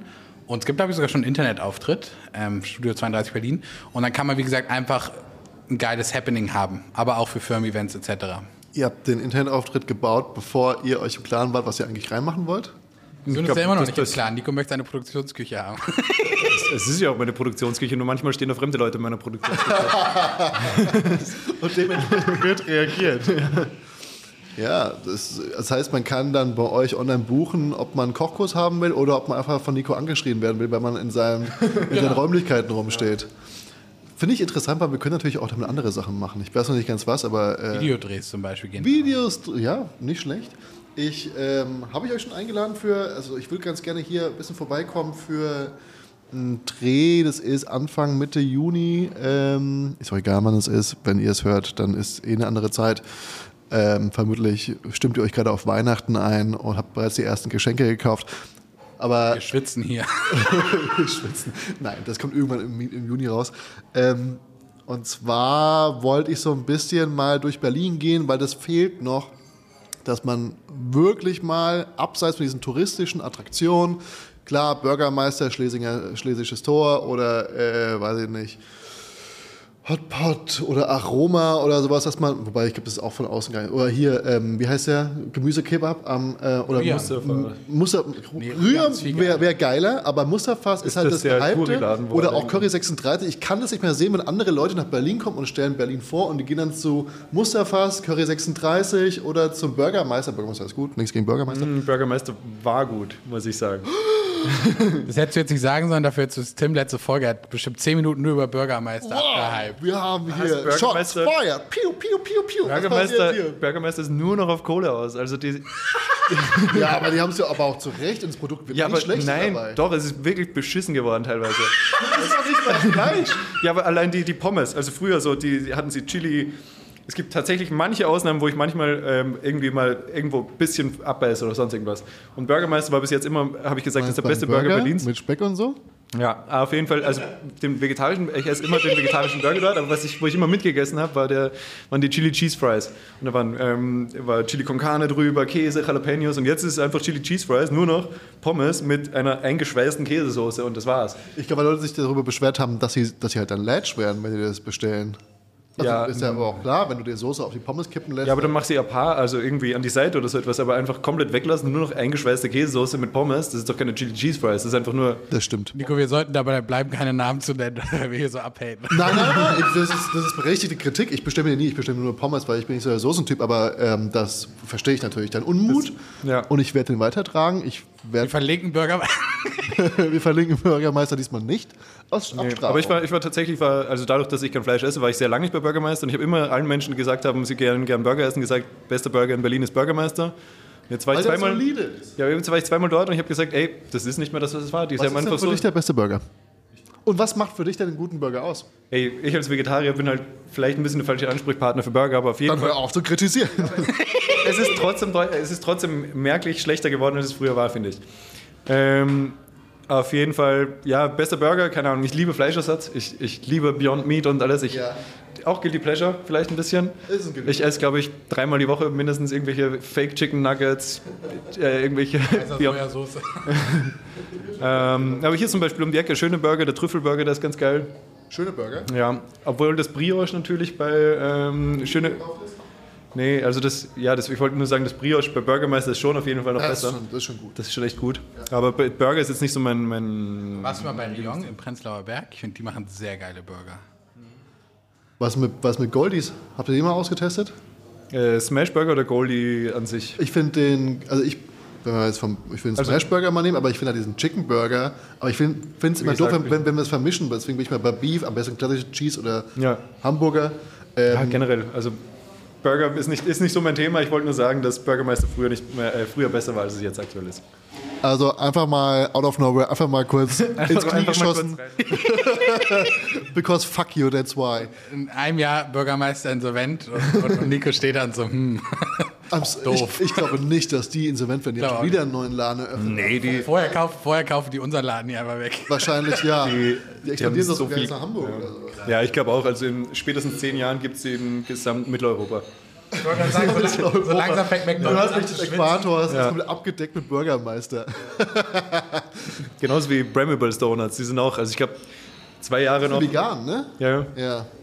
Auch, ja, ja, doch. Schon Guilty Pleasure von dir. Auch Guilty Pleasure. Ich liebe, ich liebe Bramables Donuts. Ich habe letztens äh, über Lieferdienst ein neues Format äh, eingeführt, wo ich Leute zu mir nach Hause einlade und wir bestellen uns einfach gegenseitig Zeug.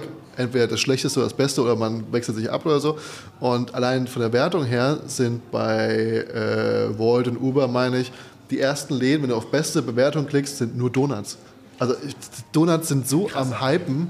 Es ist crazy. Es gibt auch irgendwo so einen Donutladen, wo so eine Zuckerkruste drumrum ist und du musst das so zerschlagen. Ah, das ist der Creme Brûlée, das ist, äh, das ist der Dough Atelier in der Nähe vom, vom Und da liegt auch nur ein Donut in der Auslegeware Ja. und du musst den vorbestellen oder so. Ja. Ich weiß nicht, was. Kennst du den? Ich habe es nur eben auch Social Media, da habe ich es Der, der gesehen. hat gerade neu aufgemacht. Ich war letzten Sonntag da und ich glaube, die machen um 10 Uhr auf. Ich war um 12 Uhr da. Ich gehe rein und sage, ich hätte gerne Creme Brûlée Donut und sie ist so, die sind ausverkauft. Hatte ich ich habe vor zwei Stunden aufgemacht. Was macht ihr denn hier? aber es, es ist halt immer schwierig. Es könnte auch ein Hype sein, der sich irgendwie zwei Monate hält und dann wieder weg ist. Oder Aber Donuts sind Äh, also ich habe es noch nie gegessen, aber ich habe mir immer gedacht, das ist ein bisschen schwierig. Also ich kenne es in der Küche, wenn du zu dicken einfach nur Karamellguss hast oder so etwas verklebt dir die ganzen Zähne. Ich habe gerade überlegt, vielleicht, ob ich es dir sage. vielleicht ist es dort mein nicht so. gesamter Mund war einfach vollgeklebt und ich war 20 Minuten da beschäftigt, Ah. Zuckerdinger noch da so Das rauszuziehen und es war einfach nicht Das war so meine geil. wie Vermutung, auf- dass das eben Dann hast du doch einen bekommen. Ich war, also meine Freundin wohnt direkt nebenan und ich war jeden Sonntag da, bis ich einen bekommen habe. und letzten Sonntag habe ich einen gegessen und ich war danach so, es ist zu viel Zucker Ja, ja. Ja. obendrauf. Ja, ist halt immer. Kenne ich auch in der Und es ist auch nicht karamellisiert. Also ich habe den, also ich habe den Sinn von Creme Brûlée nicht verstanden. Das ist ja eigentlich immer so gratiniert, abgeflemmt. Und es ist aber nur eine Vanillefüllung, also ein Vanilleflan innen und dann eine Zuckerglasur obendrauf. Aber die Zuckerglasur ist gar nicht karamellisiert. Und dann war ich so, aber ich wollte doch Karamell und Vanille. Das ist wie eine Zuckerschicht drumherum. ist einfach nur eine Zuckerschicht, genau. Ich glaube, das macht es halt super Instagrammable und deswegen ist es gehypt ähm, as fuck. Aber wir waren jetzt von dieser Foodtour, die ich ganz gerne im Fine Dining Bereich abhalten will, würde ich ganz gerne auch bei euch vorbeikommen. Gar nicht, dass man jetzt äh, das komplette Menü ist, weil sonst wird es nicht schaffen, aber ich will euch ganz gerne einbauen als Station, vielleicht am besten am Ende, weil man die Drinks dann mehr genießen kann. Äh, hättet ihr Bock drauf, dass man vorbeikommt? Wärst du dann auch da, dass man mal in die Küche Ähm, rein? wann, wann, wann ist denn das? ich meine, ist Juni. Juni ist ein bisschen Ein bisschen Urlaubszeit bei Bisschen Nico, Urlaubszeit bei mir. Ah, ich sehe schon. Jetzt kann man sich natürlich ausruhen auf den Lorbeeren. Die Azubis arbeiten lassen. Ähm, nee, ich glaube so zweite Woche oder so. Aber wir sprechen uns nochmal ab, das muss jetzt nicht hier sein. Ja. Ansonsten vielen Dank, dass ihr euch die Zeit genommen habt, heute dann auch einen freien Tag wieder ins Geschäft, äh, hier zu euch ins Geschäft zu kommen und äh, dass ihr euch den wirklich investigativen Fragen meinerseits gestellt habt. Ähm, ich glaube, das war ganz angenehm. Ich habe jetzt nichts Böses gemacht, oder? Aber bevor wir zum Ende kommen, wie war Jeremy Fragrance? Er, äh, ich bin ihm auf so einem Amazon-Event begegnet.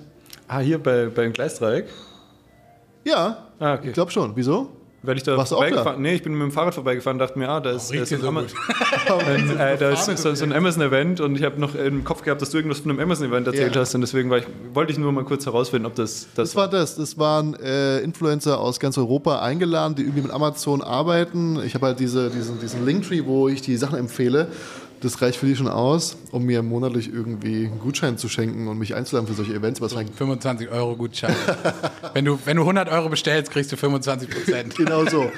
Ein bisschen ähnlich. Also, naja, ganz so schlimm ist es nicht. Aber ähm, ich habe da keinen Bezug zu und ich habe mich wirklich lange davor gewehrt. Vor allem gehe ich auch nicht mehr alleine auf so Kack-Events. Das macht keinen Spaß. Das waren mehr so Lifestyle-Leute da. Wenn du plus eins hast, sag einfach gern Bescheid. Wir beide sind down. Wir wechseln uns für, einfach solche, ab. für solche Events Wir kommen zu allem. Was ist da? Also, Ist doch einfach cool. Es gibt bestimmt einen Champagner aufs Haus. Scheinbar magst. Es gibt da viel umsonst. Und da habe ich ihn gesehen, denn äh, der einzige, den ich kannte, war Jeremy Fragrance, der halt auch nicht wirklich unauffällig ist durch seinen weißen Anzug. Und der ist überall langgelaufen, hat zwei, drei Taschen dabei gehabt und hat halt, du hast da so nachgebaute Küchen, nachgebaute Beauty-Bereiche gehabt und Amazon hat halt verschenkt, verschenkt, verschenkt, verschenkt. Und Deswegen Jeremy, ist wieder hin.